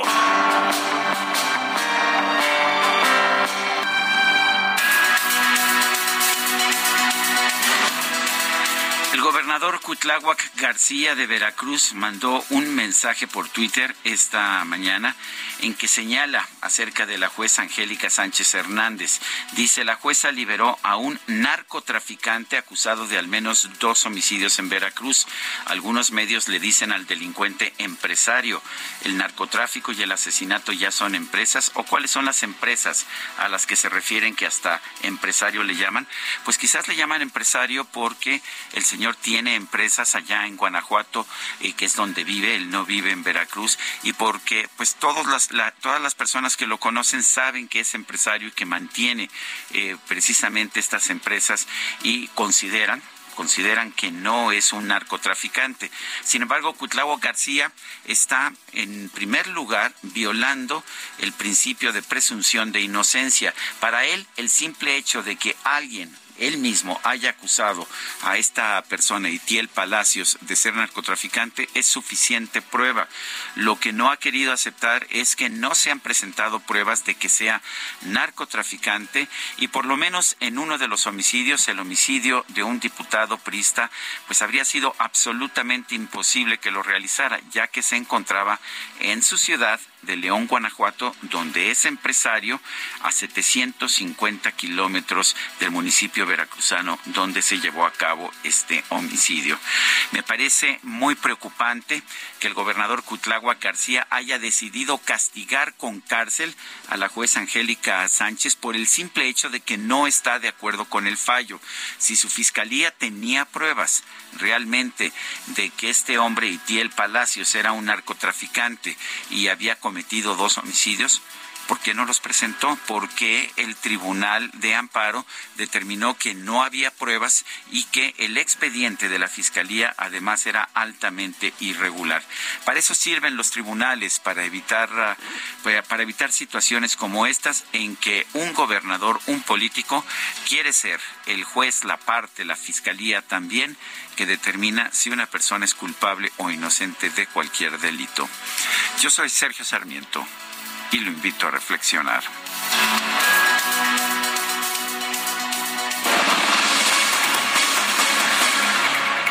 Bueno, y precisamente en la línea telefónica está Ingrid Gómez, hija de la jueza Angélica Sánchez. Ingrid, ¿cómo estás? Muy buenos días. Gracias por tomar nuestra llamada. Buenos días, gracias.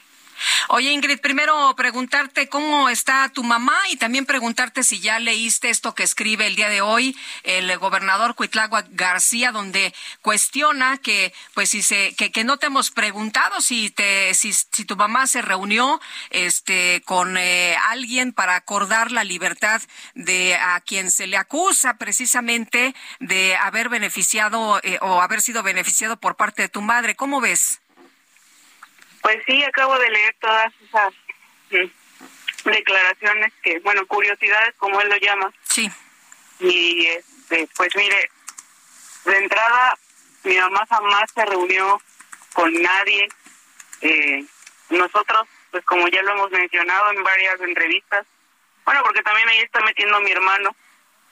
Nosotros ni siquiera conocemos al licenciado Vallejo, solamente sabemos que se, bueno, yo solo sé que se apellida Vallejo, este, nada más. No sé ni cómo se llama, jamás lo he visto en persona y pues si alguien podría conocerlo sería yo, porque yo era la que estaba a veces con mi mamá en juzgados. Entonces, pues yo no conozco al licenciado, jamás en la vida lo he visto.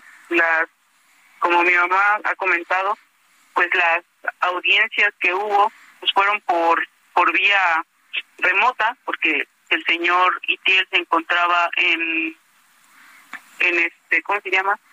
¿En León, Ah, no, estaba en una cárcel, ¿no? Sí. sí. Sí, estaba él en Coahuila. Entonces, pues, jamás lo vi en persona, licenciado. Entonces es imposible que, que lo conozcamos. Y pues, en relación a también a lo que dice el señor gobernador de que el abogado y, y, la familia estaban esperando a que saliera. En algún momento lo dije, pues cualquier persona tiene derecho a estar en una audiencia, más cuando son públicas. O sea, las audiencias son públicas, entonces, pues para empezar el abogado ahí tenía que estar porque pues era su representado, entonces no, no entiendo qué tiene que ver Ingrid, el abogado lo estuviera esperando. Dice el gobernador, ¿por qué le urgía tanto a tu mamá liberar al delincuente? ¿Le urgía liberar al delincuente? No, no era una urgencia, o sea, el caso es que pues el señor gobernador tergiversa todo. Eh, mi mamá dictó un auto de no vinculación a proceso con una este, liberación inmediata.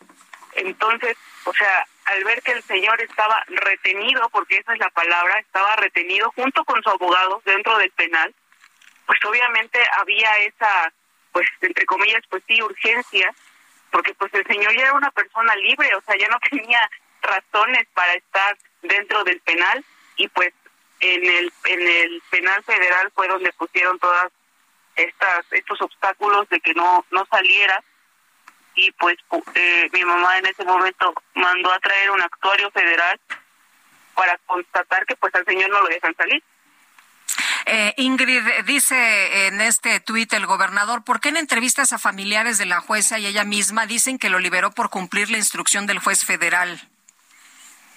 Pues mire, eh, yo tuve la oportunidad de leer el lo que el federal, el amparo, pues, y sí, precisamente dice que con libertad de jurisdicción se puede, este, puede volver a vincular o no, sin caer en los vicios anteriores y, y, y justificando el porqué de la no vinculación o de la vinculación.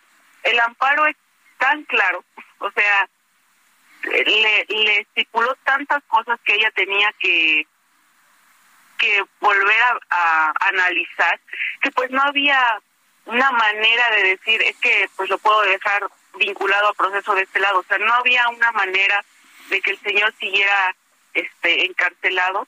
Si bien es cierto pues dice libertad de jurisdicción pero también eh, el juez federal estipuló todo lo que mi mamá tenía que volver a analizar. Y pues al volver a analizar esos datos de prueba pues obviamente eran insuficientes eh, tengo entendido que la titular, que la presidenta del, del Tribunal Superior eh, o del Poder Judicial eh, amenazó a tu madre en su momento cuando, cuando ella pues dio a conocer su fallo, que le dijo que por qué no lo había consultado con ella. ¿Qué pasó exactamente ahí?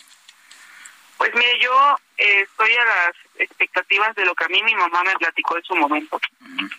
A mí me dijo que al salir de la audiencia, este, le habló a su jefa bueno, a su jefa, pues sí, podría decirse a la, presidenta, ¿no? Del, del, Poder Judicial, sí. Le habla a, esta señora y le dice que ya había salido de audiencia. Esta señora le pregunta qué, qué había pasado y pues mi mamá en ese momento le dice pues tuvo, que tuvo que liberarlo porque ella no iba a inventar datos de prueba donde no que no existían como la fiscalía lo hizo entonces, esto fue por mensaje, perdón, y en ese momento me dijo mi mamá que ella, está, eh, la presidenta le habla y le empieza a gritonear que por qué no se lo había consultado lo que ella tenía que, que, este, que resolver. Y mi mamá en ese momento le dice que pues ella no tiene por qué este preguntarle ni consultarle nada porque hay algo que se llama libertad de jurisdicción que es lo que se ha estado peleando en todo este tiempo y pues en ese momento esta señora le dice que pues que se atenga a las consecuencias. Eh, Ingrid, tu mamá tenía un amparo y aún así la detuvieron. ¿Qué piensas de esto? Pues yo en su momento, en el día que la detienen, yo estaba con ella y este, pues, ¿qué le puedo decir? Y un amparo, porque bueno, no se los enseñamos a los elementos opresores que todavía hasta la fecha no sé si son de la Guardia Nacional, no sé si son del Ministerio Público de la Ciudad de México, no sé qué, no sabemos quiénes eran. Eh, se los enseñamos el, el amparo de mi mamá y dijeron que no servía, entonces yo me pregunto que si un amparo en este país no te sirve, ¿qué te puede servir ya? Ahora, le decretaron a tu mamá eh, un año de prisión preventiva justificada, quiere decir que no era oficiosa, no era obligatoria, pero se la pusieron de todas maneras, y esto antes de que la vinculen a proceso. Tengo entendido que la audiencia de vinculación a proceso es el próximo miércoles, o me equivoco, porque pues me parece muy raro todo este proceder. Pues mire, este, sí, eh, se decretó la medida cautelar de un año de prisión preventiva justificada sin justificación porque no hay una justificación válida de parte de la fiscalía pues no sé si se han enterado que el gobernador dijo que mi mamá quería darse la fuga. Cuando mi mamá estuvo en el Senado de la República, entonces no me explico cómo una persona se puede dar a la fuga en un lugar tan público y tan vistoso como es el Senado de la República y más aún en un evento menciono mencionada por el senador real entonces, este, esa fue creo que la justificación que dio la Fiscalía, algo completamente excesivo, eh, porque hay otras medidas cautelares para este asegurar la presencia del imputado en el proceso.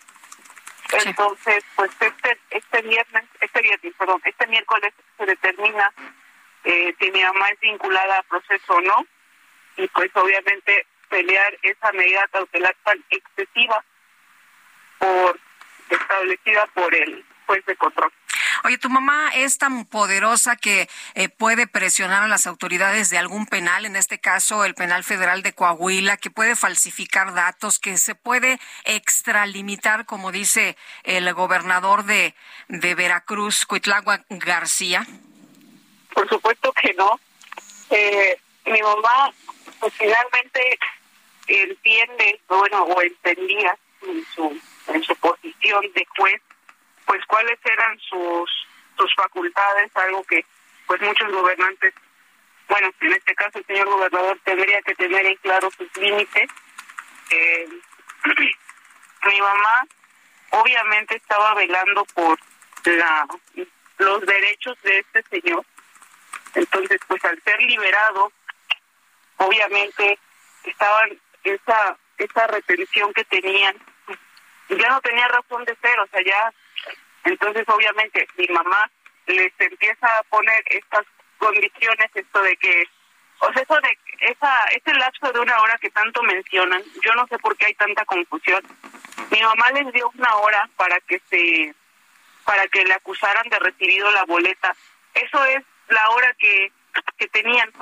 O sea, el señor ni siquiera tenía que estar adentro más de 10 minutos, tenía que salir en el, en el momento. Y todavía, este, pues le dieron tantas trabas y mi mamá estipula una hora para que le, para que le acusen de recibido la boleta de libertad. Esa es la dichosa hora de la que tanto se ha hablado, pero pues mi mamá no tiene, o sea, ni, siquiera poder para estar ahí moviendo influencias o cosas así, o sea, yo no sé de dónde viene algo tan absurdo de parte de las autoridades, la verdad. Pues Ingrid, muchas gracias por platicar con nosotros esta mañana. Estaremos muy pendientes y si nos permites, estaremos platicando contigo. Sí, muchas gracias. Hasta luego. Buenos días. Ingrid Gómez, hija de la jueza Angélica Sánchez. Bueno, la semana pasada el gobernador del estado de Sinaloa, Rubén Rocha Moya, ofreció a productores del campo apoyarlos para tomar las instalaciones de las empresas Gruma, Cargill y Minsa. Y lo dijo no solamente una vez, lo dijo dos veces, o sea que no se equivocó. En la línea telefónica, Larry Rubin, presidente de la American Society of, of Mexico y ex representante del Partido Republicano en nuestro país. Larry, ¿qué opinas de esta posición? Además, una posición reiterada por parte del gobernador Rubén Rocha. Buenos días, Sergio Lupita. Pues mira, primero que nada, eh, el sugerir un ilícito por parte de un funcionario de este nivel eh, no solamente es irresponsable, sino inaudito, ¿no? O sea, la realidad es que eh, la toma de, de, oficinas, de bodegas, de lo que sea, es totalmente ilegal. Y sí nos extrañó porque no le da certeza eh, pues al, inversionista que el gobernador Rocha pues esté, esté diciendo esto eh, a, a diferentes grupos, ¿no? Es totalmente ilegal, o sea, la verdad inaudito, Sergio. Eh, Larry, el eh, gobernador ha estado señalando que no es un tema esto eh, que preocupa tanto a los productores de, los precios eh, de garantía, no es un tema tanto del gobierno, sino que se va a resolver pues con, con esta, pues con que las empresas acepten, ¿no? los precios que están ofreciendo, ofertando los productores. ¿Es un problema de las empresas? No, definitivamente no. Es un eh, problema totalmente del gobierno de Sinaloa y él está buscando una forma de pasarle el problema a las empresas. Una empresa, tú bien sabes, Lupita, pues opera con el principio de que compra eh, más barato de lo que vende, si no, no es negocio, ¿no? ni en México ni en ninguna parte, ¿no? Entonces, eh, aquí, y por eso los productores han sido muy inteligentes en decir, no, a ver, no es un problema de empresa, es un problema con el gobierno. Por eso tomaron ellos el aeropuerto, ¿no? Y, y, el, y, el, y el gobernador está siendo sumamente irresponsable al tratar de culpar a las empresas de un acto específicamente entre productores y gobierno. De hecho, si, si no mal recuerdo, hay un precio de garantía que es bastante más alto que el precio actual de mercado, pero el gobierno tomó la decisión de no pagárselo a todos los productores, solamente a los más pequeños, los que tienen producciones de menos de 10 hectáreas, pues si esto elimina pues a muchos de los productores eh, agrícolas de Sonora y de Sinaloa. Eh, ¿Qué opinas tú de ese tipo de políticas como las que se están aplicando en este gobierno? Hay quien dice que si se hubiera mantenido el sistema anterior de, de agricultura por contrato con seguros este que permitieran cubrir a los agricultores en caso de una caída del precio, pues no estaríamos viendo esto. Pero ¿qué opinas tú sobre ese tema? Claro, Sergio, pues mira, yo creo que hay que seguir las prácticas mundiales, eh, lo que le dan un gran potencial, pero sí hay que apoyar al productor, sí hay que asegurarnos que el productor pueda pueda vender sus cosechas eh, pues a, precios razonables, ¿no? Y a precios que pues que también a ellos les convenga. eh, sin imponerle tampoco esto que quiere hacer el gobernador Rocha, imponerle a la empresa cuánto debe de comprar eh, y a qué precio, ¿no? Eso es totalmente pues en contra de la libre empresa y la democracia a fin de cuentas. Entonces, la realidad es que el sistema actual no está funcionando y, y nuestro mejor ejemplo es seguir lo que está haciendo, están haciendo otros países, como tú muy bien apuntas. Bueno, pues yo quiero agradecerte, Larry Rubin, presidente de la American Society of Mexico, el haber conversado con nosotros esta mañana. Al contrario, Sergio Lupita, bonita mañana. Gracias, igualmente. Y vámonos con Mónica Reyes. Adelante, Mónica. Gracias, Sergio Lupita, amigos del Heraldo Radio. ¿Piensas que para tener lo mejor siempre debes elegir? ¿Por qué escoger cuando puedes tenerlo todo al mismo tiempo? Conoce el totalmente nuevo Fiat Fastback 2024, la evolución del auto que llegó para unir lo mejor de dos mundos, lo innovador y el amplio espacio de los SUVs y el diseño y performance de un sedán con el nuevo Fiat Fastback 2024, un SUV coupé único en su categoría. Olvídate de tener que escoger entre comodidad y diseño, ya que con su amplia cajuela de 600 litros, una de las más amplias del segmento, cabina espaciosa y un diseño deportivo que destaca por sus detalles italianos, la única elección que tendrás que tomar es tu propio destino. Así que ya no lo pienses más. Visita a tu distribuidor Fiat más cercano y atrévete a descubrir la evolución del auto por ti mismo con el nuevo Fiat Fastback 2024. Regreso con ustedes, Lupita Sergio, gracias. Gracias, Mónica, buenos días. Yo debo decirte, Guadalupe, y decirle a nuestro público que me ha tocado ver casos de gente que pues tiene agonías muy prolongadas, muy dolorosas, es casi una tortura lo que ves y las propias personas te dicen, por favor, haz algo, ayúdame, ya no quiero seguir sufriendo. Y sin embargo, en México, tanto la eutanasia como el suicidio médicamente asistido en pacientes en fase terminal están prohibidas y esto pues me parece que no, que no debería ser, están prohibidos el suicidio y la eutanasia y yo creo que no debería ser. ¿Qué piensas? Piensa la gente al respecto? Es un tema muy controvertido, por supuesto. Vamos a conversar con la doctora Amparo Espinosa, presidenta de la Asociación por el Derecho a Morir con Dignidad. Este, Amparo Espinosa, gracias por tomar nuestra llamada. ¿Qué piensa la gente sobre este tema? Eh, ¿Qué piensan ustedes? ¿Qué piensan ustedes en esta Asociación por el Derecho a Morir con Dignidad? Bueno, empezando con, la gente, buenos días, Sergio Lupita. Buenos días. Gracias por el espacio, gracias. Pues eh, es que ya son dos encuestas a nivel nacional representativas y, no hay lugar a dudas. Eh, la, eh, la mayoría de los mexicanos y de, las mexicanas quieren que se legalice o despenalice la eutanasia y el suicidio médicamente asistido. Son, vamos, ningún estado de la República tiene un porcentaje mayor, menor al 50% hay diferencias importantes en la Ciudad de México, a lo mejor puede ser el 80, en, el sureste pueden ser 50 y tantos, pero una cosa es clarísima, nadie va debajo de, del 50%, es, esto es contundente, fue contundente hace cinco años y fue contundente en esta nueva nueva encuesta que acabamos de presentar. Eh, Amparo, con este eh, apoyo de, de, la ciudadanía, porque, bueno, pues hace algunos años eh, no era tan, tan marcado, ¿no? Ahora el 70% nos dices, el 80% están a favor. ¿Debería de modificarse las reglas? ¿Debería modificarse la ley y, y permitirse ya en, en todos los estados que esto ocurra? Mira, eh, también a esto preguntamos y los ciudadanos también piensan que se debe cambiar la ley para que se despenalice o legalice la eutanasia. Así es una, ese es también este, ellos prefieren eso. La ciudadanía prefiere en una mayoría que ocurra eso. ¿Qué, piensan ustedes en particular, Amparo, en esta Asociación por el Derecho a Morir con Dignidad? Porque finalmente la opinión de ustedes es una opinión educada. Ustedes se han metido a investigar este tema. Mira, yo, yo opino que sí que debe ser una opción eh, que puedas adelantar tu muerte si tú así lo decides.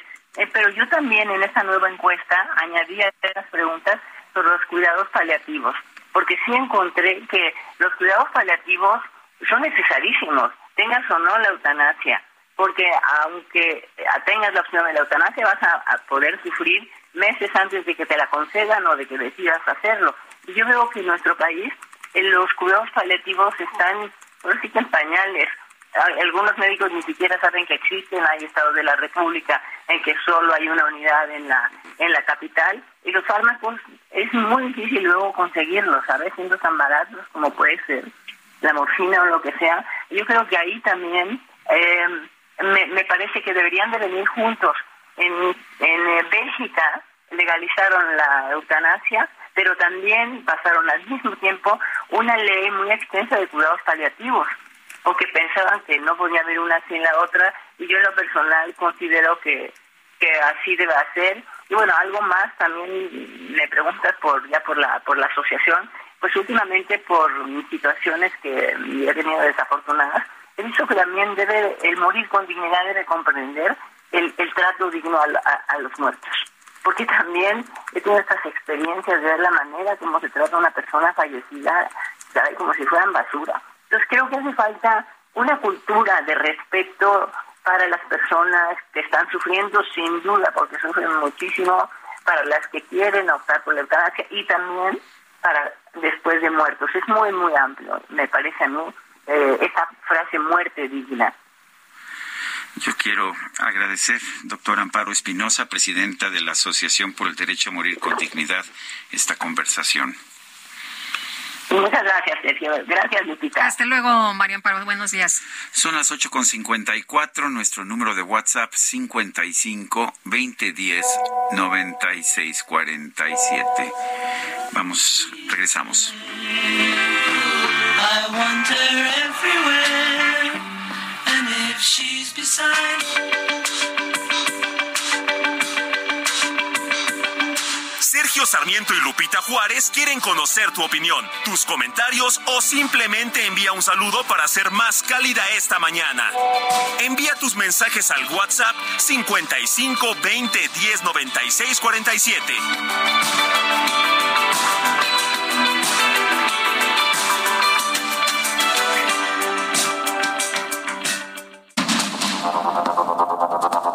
Continuamos con Sergio Sarmiento y Lupita Juárez por el Heraldo Radio.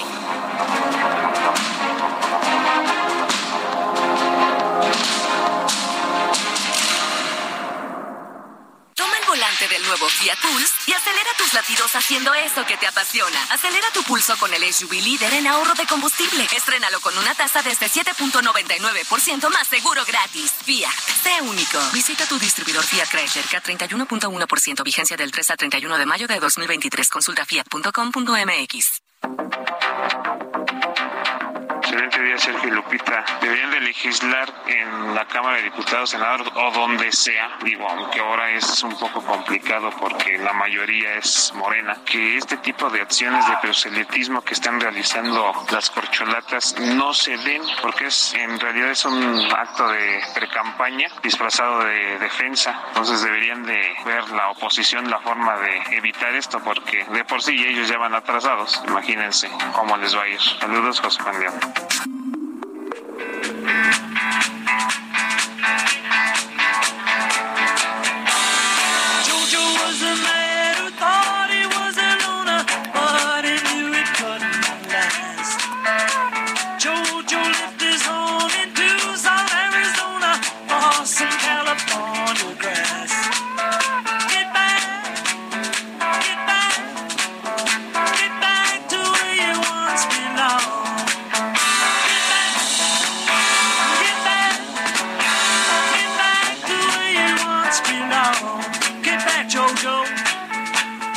León. escuchando música de Paul McCartney. Me dijeron que no escribe cosas para bailar. Paul ¿Más moviditas? Claro que sí escribe cosas moviditas. Esta es Get Back. Es una de las, es uno de los grandes éxitos de Paul McCartney. Y bueno, aquí estamos completamente seguros de que la escribió eh, Paul McCartney porque pues hay todo un documental de cuando estaban trabajando precisamente el álbum Let It Be y podemos ver cómo pues empezó de una idea nada más muy somera a, a convertirse en esta canción que ya estamos escuchando, Get Back. Regresa. Y la verdad es que se oye muy bien. Paul McCartney, le mandamos un abrazo, ¿no? ¿No te, ¿no te invitó? No me invitó a su fiesta. Debe haber sido el sábado, ¿verdad? Yo creo. Yo creo que no llegó el correo a tiempo. Bueno, oye, nos dice uno de nuestros amigos del auditorio, un cordial saludo para Sergio y Lupita, inicio de semana con buena música y el toque agradable como siempre le dan ustedes a la noticia. Bendiciones del profesor Fernández del Estado de México. Bueno, y una persona eh, que voy a omitir su, su nombre, dice, yo también estoy de acuerdo con la eutanasia. Dice, desde que me enfermé, nunca he logrado estar al 100, vivo con dolor crónico, lo he pensado mucho, te aleja de todo lo que es la vida. Y entonces, pues, ¿qué sentido tiene? Además, pues te dan una pensión ridícula que no te permite ni siquiera retirarte y solamente trabajas para comprar medicina. Bueno, pues es, es muy difícil vivir con, con dolor. Y Sergio, hemos escuchado muchas personas que han hecho la lucha ya durante tanto tiempo para que en el Congreso se escuchen sus voces y nada más no, ¿eh? Nada más no les hacen caso, no atienden a la gente, no escuchan a quienes tienen este tipo de problemas. Eh, una doctora que eh, pues hablaba hace algunos eh, días, algunas semanas o meses con nosotros y decía, bueno, yo tengo esta condición, he luchado mucho tiempo, no me hacen caso. Tengo la condición de un sobrino también que ha vivido con muchísimo dolor después de un accidente, una tragedia horrible. Y bueno, pues no, no les hacen caso y viven con dolor eh, en, en la agonía, ¿no? Total. Dice otra persona, una pregunta, ¿no debería un medio de comunicación serio como el Heraldo omitir la publicidad de todos los que están en precampaña? No se me hace legal que les patrocinen publicidad si ellos no acudirán con todos los medios y van a gastar a diestra con cinismo y con cinismo dinero que pertenece a la población. Fabiola, nosotros ninguna estación de radio eh, de radio abierta acepta patrocinios, acepta publicidad de los precandidatos o candidatos, está prohibido por ley. Ah, lo que sí hacemos nosotros es hacer nuestra cobertura noticiosa y eso pues nos, nos ampara el artículo sexto de la Constitución que garantiza la libertad de información. Eh, nos dice otra persona, yo opino que debe existir la eutanasia, ya que mi familia tuvimos enfermos así y vieran qué tan doloroso es vivir que uno pues no puede hacer absolutamente nada cuando eh, son seres queridos que están sufriendo y nuestros enfermos con sus dolores y nos ven sufrir con ellos. María de la Luz, entendemos perfectamente porque también conocemos personas que viven con muchísimo, muchísimo dolor y no se puede hacer absolutamente nada. En el Parlamento Europeo dieron inicio los trabajos para redactar la primera ley integral sobre inteligencia artificial en el mundo. Vamos a conversar con el doctor Octavio Islas, él está ya en España, es fundador de la revista científica Razón y Palabra y miembro del GICOM, Grupo hacia una Ingeniería en Comunicación Social. Doctor Octavio Islas, gracias por tomar nuestra llamada. Cuéntenos eh, sobre esta ley integral sobre inteligencia artificial. Eh, ¿Qué está, qué, tipo de reglas establece? ¿Cuáles son las limitaciones a la inteligencia artificial? Y una pregunta importante, ¿no hay riesgo de que una ley muy restrictiva impida, la, impida las innovaciones científicas? Eh, pues muy buenos días, Sergio. Un saludo desde Valladolid, España. Un saludo también, evidentemente, a, a tu auditorio. Eh, pues es una ley importante porque es la primera que se perfila para tratar de regular la inteligencia artificial. El gran tema es que entraría en vigor hasta 2026 y eso significa que quizá pueda ser muy tarde, porque como está avanzando la inteligencia artificial, pues podríamos llevarnos muy desagradables sorpresas en, en tres años. Como sea, bueno, pues el Parlamento Europeo destaca la importancia de partir de de una estrategia de datos está sustentada en la Ley de Gobierno de Datos, de Governance Acta, que este, sirve precisamente para tratar de regular ChatGPT y algunos de los excesos que se puedan dar en materia de inteligencia artificial. Altman, uno de los principales desarrolladores en Estados Unidos, coincide en el aspecto de que no se puede eh, autorregular la inteligencia artificial, que se necesita una regulación por parte del gobierno para frenar determinados excesos o abusos que se puedan en un momento dar. Por ejemplo, tienes tú el tema de la categorización biométrica, ¿no? Los datos sensibles que pueden ser utilizados para perseguir a la gente por sus orientaciones políticas, religiosas, sexuales, raza, etnia, estatus de ciudadanía, y que es uno de los focos de alerta que precisamente el Parlamento Europeo este, advierte. Por otra parte, los sistemas eh, policiales predictivos, que basados en los perfiles de eh, de los comportamientos delictivos anteriores o comportamiento de las personas, podrían utilizar la inteligencia artificial para realizar una, una persecución de la ciudadanía este, y, con base, por ejemplo, en la orientación política, en, eh, en los antecedentes, pues podría ser un, una, dar lugar a una persecución este, terrible. Entonces, pues fundamentada en los derechos humanos, en el derecho a la intimidad, hay avances muy significativos en el Parlamento este europeo, hubo 499 votos a favor, 28 en contra y 93 abstenciones el pasado 18 de abril y vamos a ver cómo avanza todo este camino al 2026, pero la llamada de atención es pues que en México deberíamos estar discutiendo esto también, eh, no limitarnos a Europa o Estados Unidos, sino pues ir más allá de las típicas agendas digitales, eh, temas de ciberseguridad y ya preocuparnos por comenzar a legislar sobre lo que puede ocurrir con inteligencia artificial en México. Tenemos campañas donde, por ejemplo, el tema de la manipulación de las imágenes y las voces puede resultar este, terrible, ¿no? Este, los deepfakes.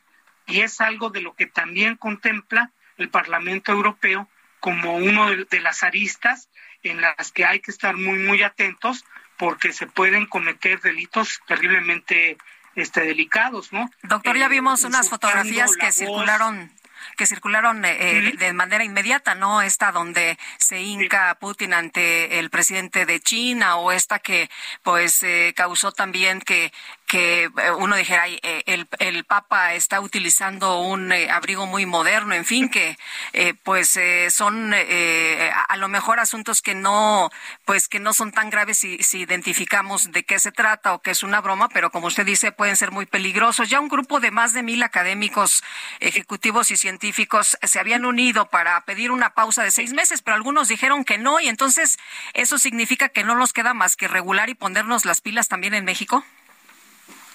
Sí, sin duda alguna.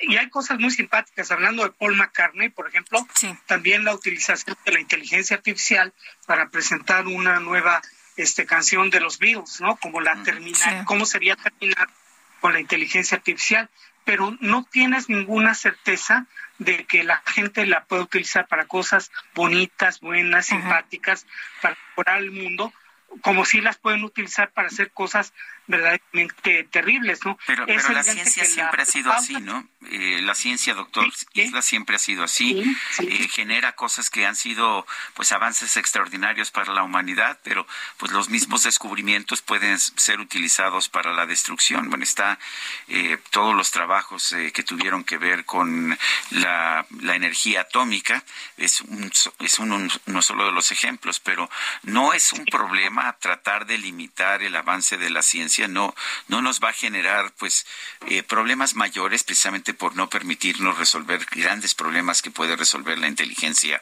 artificial? Eh, fíjate que los eh, investigadores que en un momento dado presentaron este documento señalando o advirtiendo la necesidad de realizar una determinada pausa, es lo que en un momento dado señalan pero también reconocen, bueno, por ejemplo, para evitar el gran colapso del cambio climático, etcétera, todavía el desarrollo de la inteligencia artificial no nos alcanza. Estamos todavía en una etapa este, de, de, donde los grandes cambios, los grandes beneficios que podría reportar, reportar todavía no estaríamos en condiciones de poderlos alcanzar, pero en cambio sí estamos en una situación donde los graves efectos se pueden presentar. Un tipo muy inteligente, Neil Postman, un sociólogo estadounidense, planteaba sobre los cambios tecnológicos que siempre todos los cambios tecnológicos a través de la historia siempre generan efectos positivos, pero también negativos. Y en muchas ocasiones los efectos negativos suelen superar los beneficios que te puede reportar una determinada tecnología. Entonces, yo creo que sí, sí, sí resulta pertinente ser eh, cautos, prevenir, legislar, de tal manera que ciertos excesos no vayan en un momento dado a, a darse, porque tú tendrías en un momento dado que determinado tipo de efectos podrían resultar irreversibles y los daños serían verdaderamente catastróficos para el, el, mundo entero, ¿no? La inteligencia artificial profunda pues implica este que muchísimas personas, miles de millones de personas pierdan su trabajo y no solamente eso, ¿no? Un eh, cambio económico tremendo sí. Que muchísimas familias no podrían en un momento dado este, soportar. Doctor, ¿no? pero por ejemplo, ahorita ya tenemos muchas fábricas que son automatizadas y, sí. y, y sí. funcionan muy bien y esas personas han tenido que hacer como, como todo lo que se ha venido haciendo a lo largo de la humanidad, ¿no? Todo el mundo se tiene que, pues, eh, a lo mejor eficientar en alguna otra materia y, y a lo mejor, este, pues no, eh, no hacer lo mismo que se venía haciendo, este, porque ya te, te rebasó un, un eh, em, eh, pues un robot, pero sí te, te, te certificas o te, eh, te capacitas para otra cosa, ¿no? Sí, es la cuarta revolución industrial que había anticipado Schwab, el gran promotor del Foro Económico Mundial, pero creo que nos hemos preparado muy poco para ello. Y no son únicamente ciertos oficios uh -huh. o ciertas actividades muy desagradables o de segundo orden las que pueden ser relegadas por la inteligencia artificial, sino, por ejemplo, este, programación, cirugía, en el, eh, el, el, tema de finanzas, eh, en cantidad de campos donde también la inteligencia artificial puede intervenir y a gente muy preparada la puede en un momento dado relegar. Eh, el tema es que no nos hemos preparado para ello. ¿Va a ser inevitable este tipo de cambios? De acuerdo, sí lo va a ser. Pero el tema es con toda esa gente qué es lo que vamos a hacer y toda esa gente va a hacer qué va a hacer con su, con su tiempo libre. Entonces, es algo que, que, no vamos a poder cambiar, hay que prepararnos para ello y que en México pues, estamos tan ocupados en, en la polaca, en, uh -huh. en N cantidad de temas, y, y, parece que esto que es inminente y que representa un cambio fundamental, este, pues ni siquiera lo advertimos. No, no, no, no nos merece ningún motivo de preocupación cuando deberíamos estar pensando mucho en ello, ¿no? Sobre todo por la situación geopolítica del país. Muy bien. Doctor Octavio Islas, gracias por conversar con nosotros esta mañana. Al contrario, un honor. Muchísimas gracias, Sergio. Muchas gracias. Hasta luego, doctor. Un abrazo. Son las nueve con quince y ya la veo venir, ya la veo venir. Esta sí tiene chofer, ¿eh? nada de inteligencia artificial ni conductor robótico, nada de eso. El conductor robótico somos los que estamos al aire, ¿no? Bueno. Es Esas la... sí van a ser superadas por la inteligencia artificial. es la microdeportiva. En vivo y en directo para todo el mundo mundial.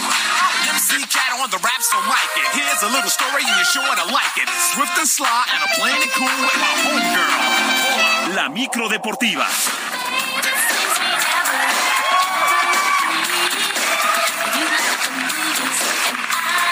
Querido Julio Romero, insustituible con su micro deportiva, ¿cómo está? No, imagínate, este, inteligencia artificial. Luego las ocurrencias de, de aquí del DJ Kike, no, hombre, eso no se puede sustituir. ¿Cómo estás? ¿Quién sabe? ¿Quién sabe? No yo, lo creo, yo ¿eh? lo creo ya muy mecanizado, ¿sí? a lo mejor callaron. Mi querida Lupita, Son Sergio, amigos del auditorio, eh, ninguna inteligencia artificial, ninguna va a poder controlar los cambios de humor del cacharpo, ninguna, ninguna puede con esos cambios de humor. Eh, hoy decidió, bueno, se decidió poner a Paula Abdul, gran, gran estrella de los noventas que bailaba impresionante. Bueno, saludos a Paola Abdul donde quiera que se encuentre. Así es que, pues arrancamos esta micro. Sí, efectivamente, artificiales veníamos de por instrumentos el día de hoy lunes, pero con mucho, con mucho ánimo. Ya el lunes que cerca del viernes. Bueno, con eh, agónica anotación de Jesús Gallardo al minuto 4, la selección mexicana de fútbol se impuso por la mínima diferencia su similar de Panamá por el duelo por el tercer lugar de la Nations League de la CONCACAF. Luego de la penosa derrota ante los Estados Unidos, la afición castigó al conjunto tricolor con una pobre entrada allá en Las Vegas. Por lo pronto, el técnico del tricolor, Diego Coca, sigue pidiendo paciencia a su proceso. Y con respecto a la gente, voy a repetir lo mismo. Somos nosotros los que tenemos que tratar de convencer a la gente, convencer al periodismo, convencer a todos. Y yo siento que el cuerpo técnico de los jugadores estamos empezando a creer juntos. Y cuando eso empiece a funcionar, se va a ver para el afuera. Paciencia. Qué complicado, qué complicado tener paciencia después de lo que se vivió en el Mundial de Qatar y el, la repasada, el repasón que le dieron a México los Estados Unidos el pasado jueves. Y las consecuencias del mal paso del equipo comienzan a manifestarse. Por lo pronto se anunció que el atacante Alexis Vega causa baja del equipo debido a que no se ha podido recuperar de una lesión en la rodilla y no estará en la Copa Oro. Por su parte, el defensa central del Genoa en Italia, Johan Vázquez, sigue molesto por los pocos minutos que tiene en el terreno de juego y estaría analizando la posibilidad de ir a arreglar su situación contractual a Italia. Sí, sí me causa un poquito de molestia, obviamente. Todos queremos jugar. Yo me acuerdo que cuando estaba acá en México no jugaba, venía a la selección y decía, me decía a mí mismo de que, pues bueno, intentaré ir a Europa para ganarme esa jerarquía. Hoy en día yo creo que no, no cambia en esa situación. Ya no sé qué hacer, la verdad. O sea, soy un jugador que sumo, pero no es como que soy, no soy Rafa Márquez para cambiar la situación. Bueno, el próximo compromiso de la selección será contra Honduras el domingo en Houston, ya dentro de esta Copa Oro. Y el campeón de este torneo de la Nations League fue el equipo de los Estados Unidos, que se impuso 2 por 0 a su similar de Canadá, también en Las Vegas. El equipo de Estados Unidos le apostó todo a la Nations League para la Copa Oro, mandará ahí un equipo B y pues le resultó todo perfecto, es campeón. Eh, mientras tanto, el tricolor sub-23 cayó por goleada, cayó por goleada ante su similar de Panamá. Todo esto en el torneo de eh, los juveniles, los juveniles allá en Italia se pierde, se pierde 3 por 1, 4 por 1, 4 por 1 es la derrota del equipo tricolor sub-23. Eh, esperanzas de Tulón, el Esperanzas de Tulón, así es que en el mismo día dos enfrentamientos México contra Panamá.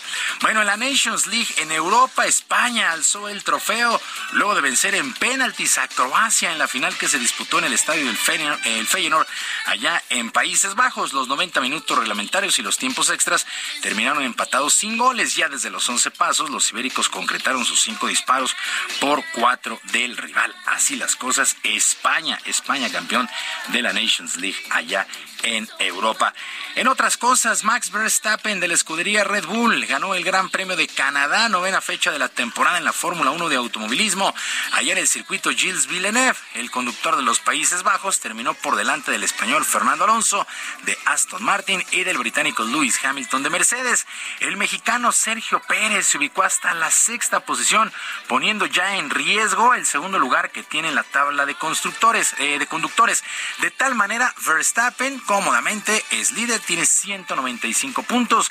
Checo Pérez llegó a 126, pero Fernando Alonso ya se acercó, está a, con 117 a 9 puntos de diferencia.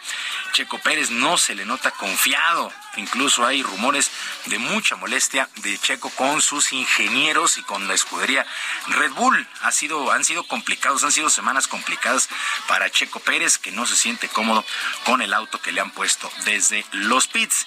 Y en algo que parecía impensable, la mexicana Paola Longoria perdió el primer lugar en el ranking de la Liga Profesional del Racquetball Femenil a manos de su compatriota Montserrat Mejía. Mejía ganó el abierto de Virginia en los Estados Unidos este fin de semana, el último evento puntuable de la campaña, después de vencer a la argentina María José Vargas 15-7, 3-15 y 11-3. Montserrat eh, destacó que a este triunfo le da más valor, ya que su rival es un verdadero reto.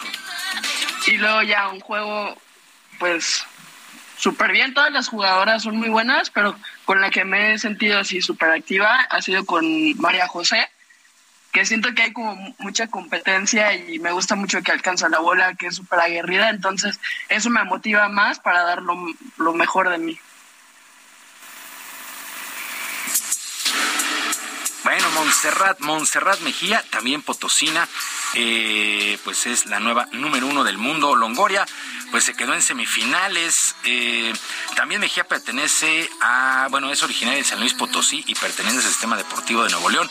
Paola, Paola Longoria encabezó el listado desde la campaña 2008-2009, excepto la 2010-2011, una de las deportistas más dominantes de su disciplina, Paola Longoria. Ahora es la número dos. Y luego de tener a su equipo en el segundo lugar del standing de la zona sur, la directiva de los Diablos Rojos del México confirmó a Víctor Bojorques como su manager hasta el final de la actual campaña en la Liga Mexicana de Béisbol. El llamado Flamingo tomó el cargo de manera interina tras la sorpresiva salida de Juan Gabriel Castro hace unas semanas. Jorge del Valle, eh, vicepresidente de la novena Escarlata, habló al respecto. Se habló con él antes de que iniciara este receso de mitad de temporada. Estamos eh, todos conscientes que lo que estamos buscando es algo importante y Víctor ha, ha entendido perfectamente lo que necesita el grupo eh, tiene todo el apoyo de la Organización de los Diablos Rojos de México, desde don Alfredo Car, y, y ahora lo que sigue es trabajar junto con él y junto con el grupo. Los Diablos Rojos que regresan el día de hoy a la actividad reciben a los Sultanes de Monterrey a las 7 de la noche en el HARP. Y la selección mexicana de ciclismo conquistó un total de 13 medallas en el Campeonato Panamericano que se disputó en San Juan, en Argentina. La dupla de Antonieta Gagiola y Yareli Salazar cerraron la cuenta con la sexta presea de oro en la prueba de Madison 20 kilómetros femenil. También se lograron tres medallas de plata y cinco bronces. Qué actuación tan destacada de esta selección mexicana de ciclismo en este campeonato panamericano Y ya para despedirnos, el local Wyndham Clark se llevó la edición 2023 del US Open de golf que se disputó en Los Ángeles en una dramática última ronda. Todo esto en la gira de la PGA. Clark derrotó por un solo golpe al número uno del mundo, al norirlandés Rory McRoy, eh, que rozó el verdi que necesitaba para empatar, abandonó el campo y el título a manos de su rival. El mexicano Abraham Anser tuvo discreta actuación, se ubicó en el sitio 54, terminó ya el US Open allá en los Estados Unidos. Sergio Lupita, amigos del auditorio, la información deportiva este lunes, que sea una extraordinaria semana para todos. Muchas gracias, mi querido Julio, igual para ti, muy buena semana. Buenos días, vamos a una pausa.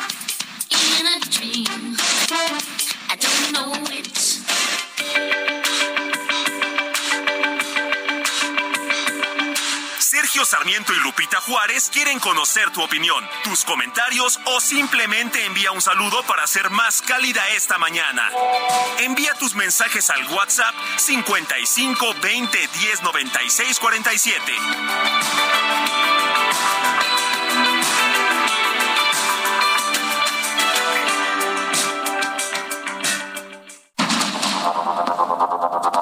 Continuamos con Sergio Sarmiento y Lupita Juárez por el Heraldo Radio.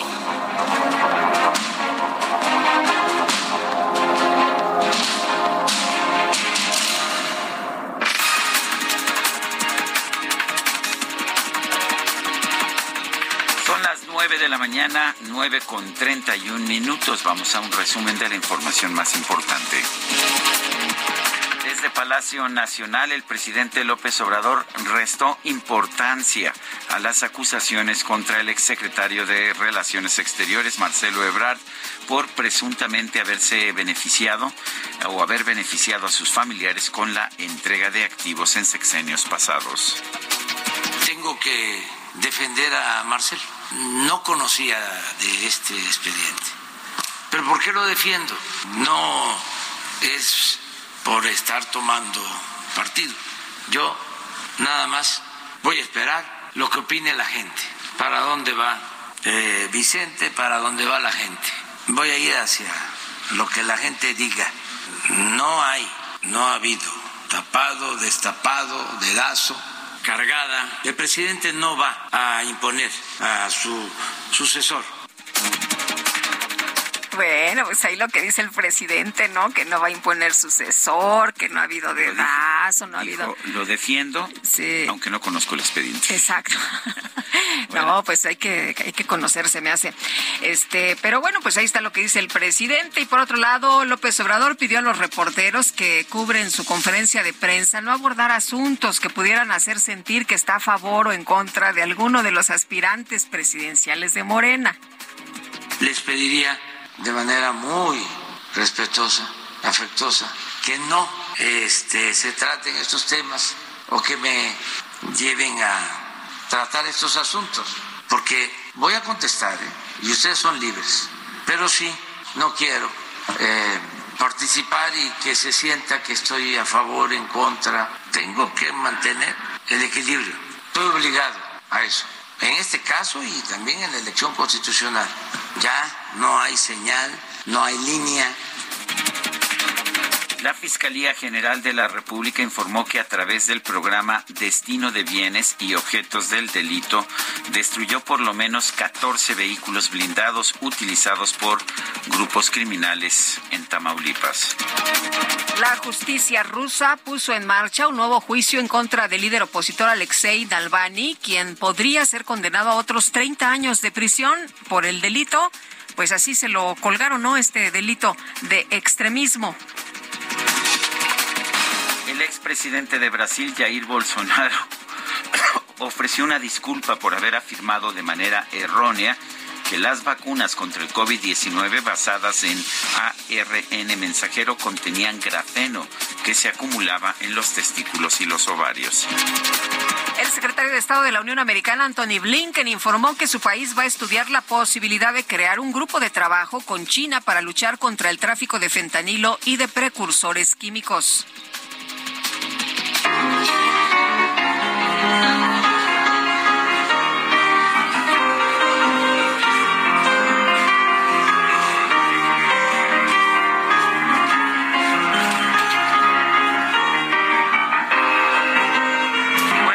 Pues, después de que se hizo viral un video de un joven pianista que interpreta una versión a la usanza clásica de la famosa canción Ella baila sola de Peso Pluma y Eslabón Armado, este fin de semana se difundió otro video que muestra a un grupo de alumnos de sexto año de primaria bailando esta versión como su vals de graduación.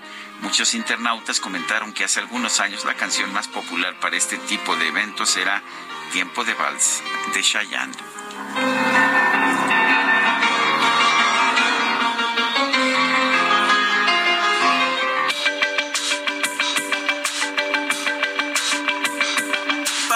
Lupita Juárez, tu opinión es importante.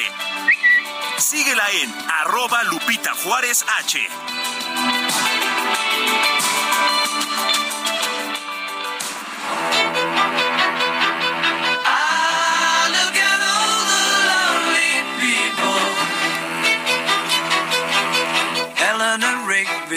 picks up the rice in the church where a wedding has been.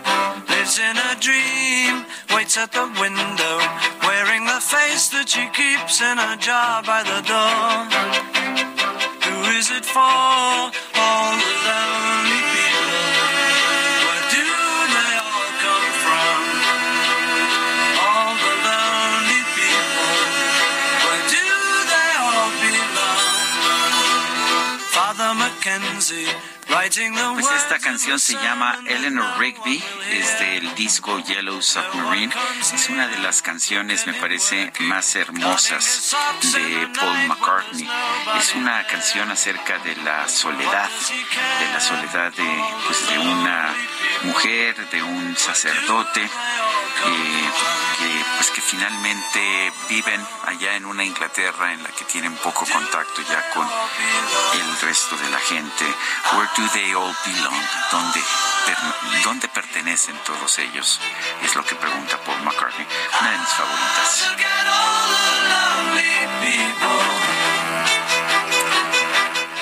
Con los mensajes. Buenos días. Yo igual estoy a favor de la eutanasia, pero la vida es una de las garantías individuales de la Constitución y son irrenunciables. Para legalizarlo tendrían que cambiar la Constitución. Gracias, Francisco Gómez. Efectivamente hay que cambiar la ley en estos momentos. Tanto la eutanasia como el suicidio asi- asistido son formas de homicidio en, ah, pues en, en nuestra República Mexicana. Dice otra persona. eh, A ver, dice otra persona, buenos días queridos amigos, estoy totalmente de acuerdo con la eutanasia y el suicidio asistido. Mi madre, diagnosticada con cáncer de vejiga, sufrió durante casi dos años. Los últimos seis meses tuvo una agonía larga y dolorosa, muy dolorosa, y sufrí junto con ella.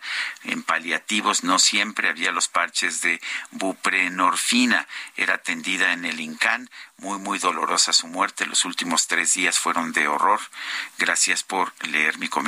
Soy María del Socorro Bistraín. Eh, hola, en Irapuato, Guanajuato hay varias colonias sin luz. Desde ayer en la CFE no responde ni el teléfono ni Twitter. Hace mucho calor, es lo que nos comentan, y no podemos poner ventiladores o aire. La comida se está echando a perder. Por favor, ayúdenos reportando a ver si la CFE hace algo ya. Gracias, prefiero no dar mi nombre. Son las nueve de la mañana con 38 minutos. A partir de la pandemia, niñas menores de 14 años empezaron a tener trastornos alimenticios. Araceli Aispuru es doctora especialista en trastornos alimenticios y presidenta de la Fundación Ellen West. Araceli Aispuru, gracias por tomar nuestra llamada. ¿Qué tipos de trastornos alimenticios surgieron de la pandemia? No, al contrario, Sergio, muchas gracias por la invitación. Mira, la situación de la pandemia eh, prevaleció, uno, el aislamiento. Dos, eh, la sensación, cuando menos, de que no se, no se movía uno de la misma manera. Y la sensación también globalizada de que se consumían más alimentos o menos comida saludable. Esto no quiere decir que eh, la pandemia, ni el encierro, ni las redes sociales causen los trastornos de la alimentación. Los trastornos de la alimentación son enfermedades de origen multifactorial eso quiere decir que tienen un componente genético, psicológico, social y familiar. Es una enfermedad compleja que tiene cuatro ingredientes, ¿no? Pero el estar eh, en este tipo de situación que te digo, el aislamiento, las chicas que hacían un tipo, un tipo de ejercicio fijo lo dejaron de hacer y eso generó la fantasía de que estaban engordando. Y es importante señalarlo porque en la pandemia muchas personas generaron la fantasía. Sin la pandemia, muchas, pero no tantas, porque es una fantasía finalmente, ¿no? Y de ahí viene entonces que se detonaran eh, pues muchos más casos que antes de la pandemia, porque tuvieron como un entorno favorecedor, ¿me explico? Y también, por otro lado, le permitió a la madre que estaba en la casa 24-7 observar conductas que yo creo que probablemente ya tenían antes, pero que se recrudecieron. Eh, Araceli, eh, entonces eh, nos dices es una fantasía esto de que es una percepción que se eh, subió de peso durante la pandemia. ¿Qué se puede hacer ahora entonces para ayudar a, a quienes tienen algún trastorno? Bueno, es muy importante que si se detonó o no, y no se hayan dado cuenta, pues que actuemos de inmediato porque ya pasó mucho tiempo. Ahorita yo estoy recibiendo todavía muchas chicas que me cuentan la mamá, todo esto se originó durante la pandemia y ya pasó mucho tiempo. Entonces, mira, lo que pasa con los trastornos de la alimentación es de que no son adicciones. Y eso lo hemos dicho hace 25 años que fundamos el lenguaje lo primero que salimos a seguir a, decir, uno es una enfermedad, no es un capricho de niñas tontas, eh, superficiales, porque han sido objeto de mucha discriminación y de, algún tipo de abuso, ¿no? Como que no les hacen caso. Y usted quiere morir, que te mueras, ¿no? Es una enfermedad mental grave que no respeta clases sociales. Cuando nosotros a los seis años de lengua hicimos la, la primera campaña nacional, no te puedes imaginar la cantidad de casos de posiciones medias, económicas o bajas, que no tenían siquiera los recursos para llevar a sus hijos a donde estábamos. O sea, es un problema verdaderamente grave. Entonces, el tema es de que no nos damos cuenta de que nuestra hija está pasando por esto. O sea, la persona cursa con, con negación, la familia también, y entonces van a dar cuenta, por ejemplo, la última que vi empezó en la pandemia. Estamos hablando de 20, 21, 22, 23, ya son muchos años. Entonces aquí el tema es de que la edad está ahorita entre los 12 y los 14. O sea, los últimos 10 pacientes graves que hemos recibido, graves me refiero a con pérdida de peso importante, evidente, de una chica que pesa 50 que haya bajado 20. Pues es muchísimo, ¿no? Es muchísimo. Pones en riesgo ya la, Es la vida, ¿no? elefante. Es el elefante que está dentro del cuarto, ¿no? O sea, a nosotros nos parece increíble que no lo veas, pero sucede como con el crecimiento, que como se, da, se va dando poco a poco, a lo mejor no lo registran. Las chicas hacen también su mejor esfuerzo para cubrirse con ropas como muy anchas, pero pues hay que estar muy pendientes a los primeros síntomas. Me siento gorda, no me gustan mis piernas. Cuando las chicas dicen que van a restringirse, que van a cambiar su alimentación, que van a dejar las grasas y los carbohidratos, desafortunadamente, la mayor parte de las mamás les aplauden. ¿Por qué? Porque vivimos en un país donde tenemos un problema enorme de obesidad infantil, enorme de obesidad del adulto. Tenemos un problema gravísimo, gravísimo con anorexia, bulimia, trastorno por atracón, que es una enfermedad mental que tiene como consecuencia un sobrepeso en algunos casos, ¿no? Entonces, creo que estamos en la época en la que hay más desinformación con respecto a qué es lo que hay que comer. Cuando podemos comer, digamos, quitando la parte de la desnutrición, este, la gente no lo puede hacer porque se van a los extremos. No sé si te acuerdas, pero tendrá como 30 años toda la publicidad orientada a comer saludable es igual a comer restrictivo, no comer grasas, grasas normales. Bueno, pues esa es una cosa que está contra natura, por supuesto, pero yo creo que la generación de los chicas de 15 años fueron criadas por mamás así. Nosotros tenemos 25 años trabajando en política pública. Hemos logrado poco, pero hemos logrado, ¿no? Logramos que se hiciera el Día Nacional el 2 de junio por decreto del Senado. Logramos que se contemplara como una enfermedad, porque no está contemplada para los empleados de- del gobierno. Entonces, si tenías anorexia y si pedías sueldo sin goce de sueldo, una ausencia sin goce de sueldo, pues a ver si te la daban, ¿no? Nos tardamos 10 años en trabajar esto. Araceli Aispuro, doctora especialista en trastornos alimenticios, presidenta de la Fundación Ellen West. Gracias por conversar con nosotros. Muchas gracias, Sergio. Son las nueve con cuarenta y cinco minutos. Y vámonos con Mónica Reyes. Moni, ¿cómo estás? Muy buenos días. Buenos días, Lupita, Sergio, amigos. Lunes 19 de junio empezando la semana y tenemos que recordarles que si ustedes están listos ya para la temporada de lluvia, que esta temporada pues no les Que ya llegue, que ya llegue. ¿Verdad? Ya es mucho calor. Que ya llegue, por favor, Dios de la lluvia, vamos a invocarlo. Tlaloc. Tlaloc, ¿a dónde andas? Que ya te escondiste.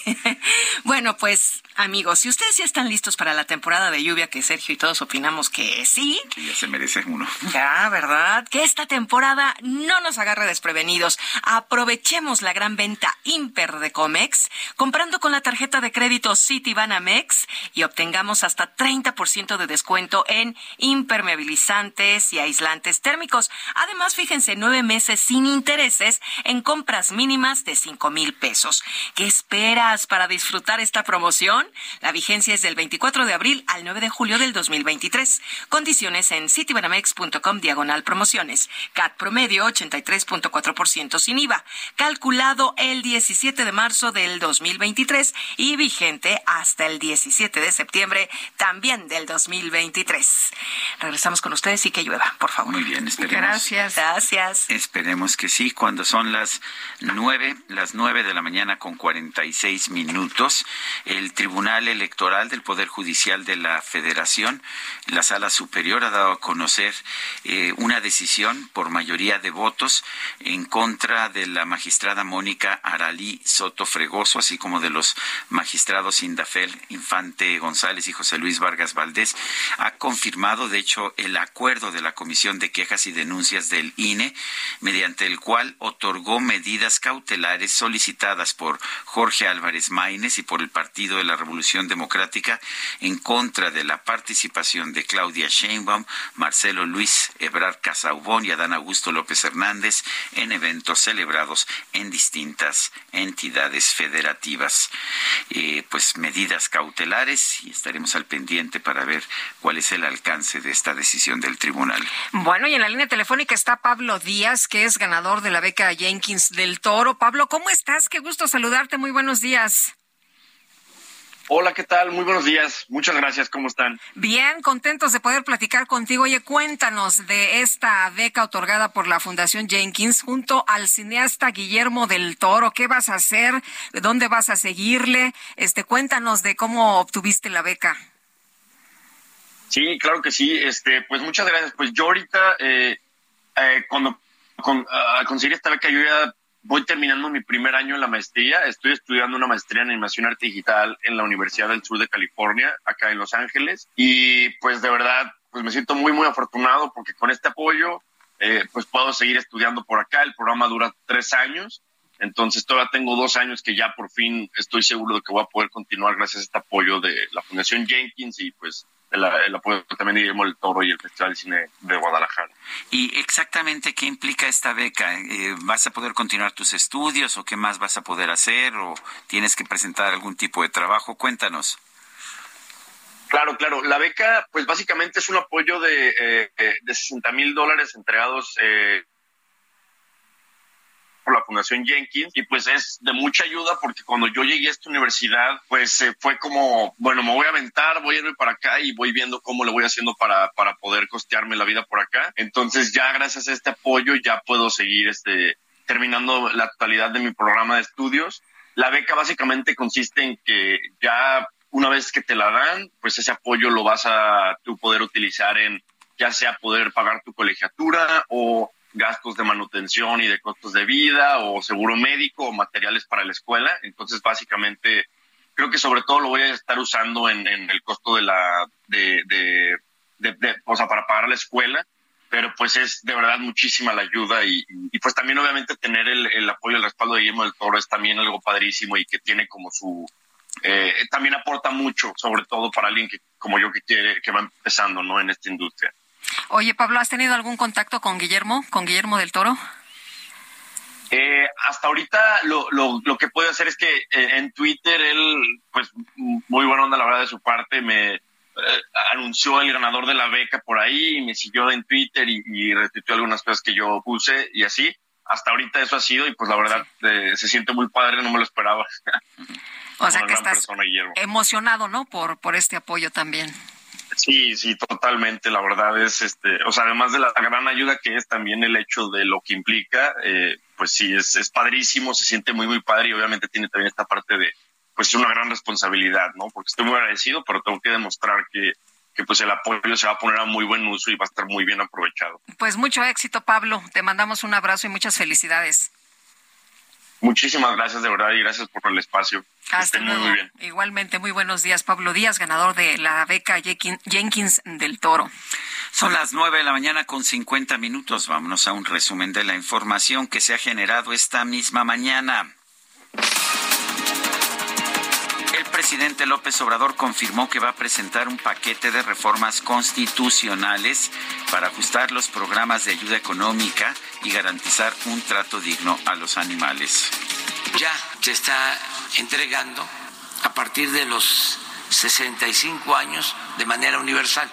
Sin embargo, en la Constitución quedó establecido lo de los 68 años. Entonces vamos a corregir eso. Eh, también lo de la discapacidad, que va a ser universal.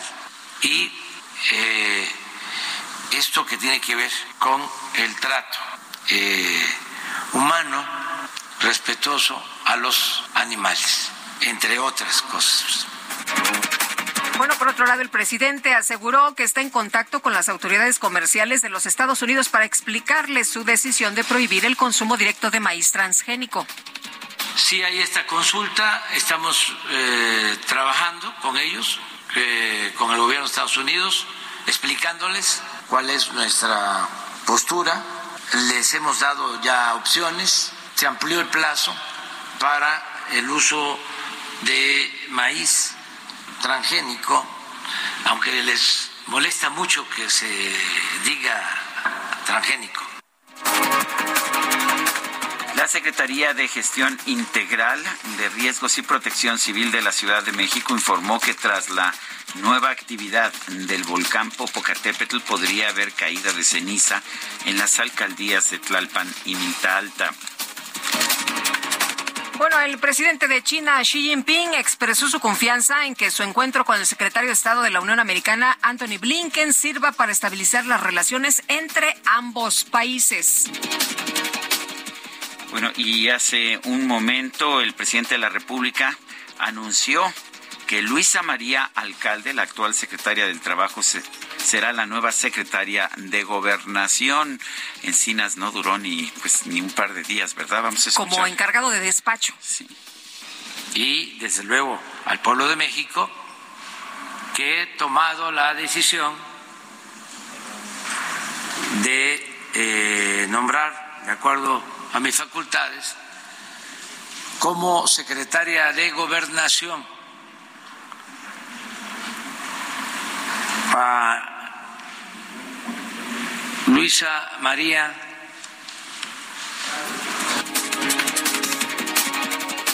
Bueno, pues ahí está. Eh, Luisa María Alcalde es la nueva secretaria de Gobernación. Ella estaba en la Secretaría del Trabajo y, este, bueno, pues eh, una eh, persona muy joven. Muy joven, yo creo que va a ser la secretaria de Gobernación más, joven, que de, de, las que yo tenga recuerdo. Tengo que checar. A propósito, dice el presidente que la gente se molesta si dice transgénico. Pues era porque no se dice así, ¿no? no se dice así, se dice transgénico y así se dice, pues en cualquier en, español y se dice en otros idiomas pero pues si a él le gusta, le parece educado y le parece elegante decir transgénico, pues que lo diga. Se nos acabó el tiempo, Guadalupe. Vámonos entonces, que la pasen todos muy bien, disfruten este día y nos escuchamos mañana a las 7. Hasta entonces, gracias de todo corazón.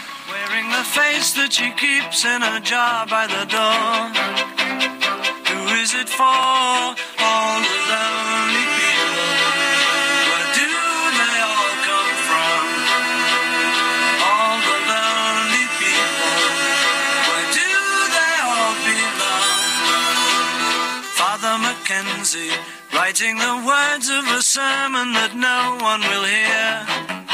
No one comes near, look at him working, darning his socks in the night when there's nobody there. Heraldo Media Group presentó Sergio Sarmiento y Lupita Juárez.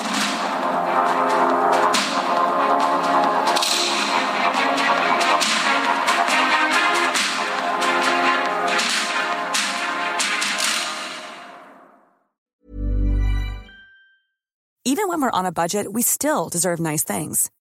Quince is a place to scoop up stunning high-end goods for 50 to 80% less than similar brands. They have buttery soft cashmere sweaters starting at $50, luxurious Italian leather bags, and so much more. Plus, Quince only works with factories that use safe, ethical, and responsible manufacturing.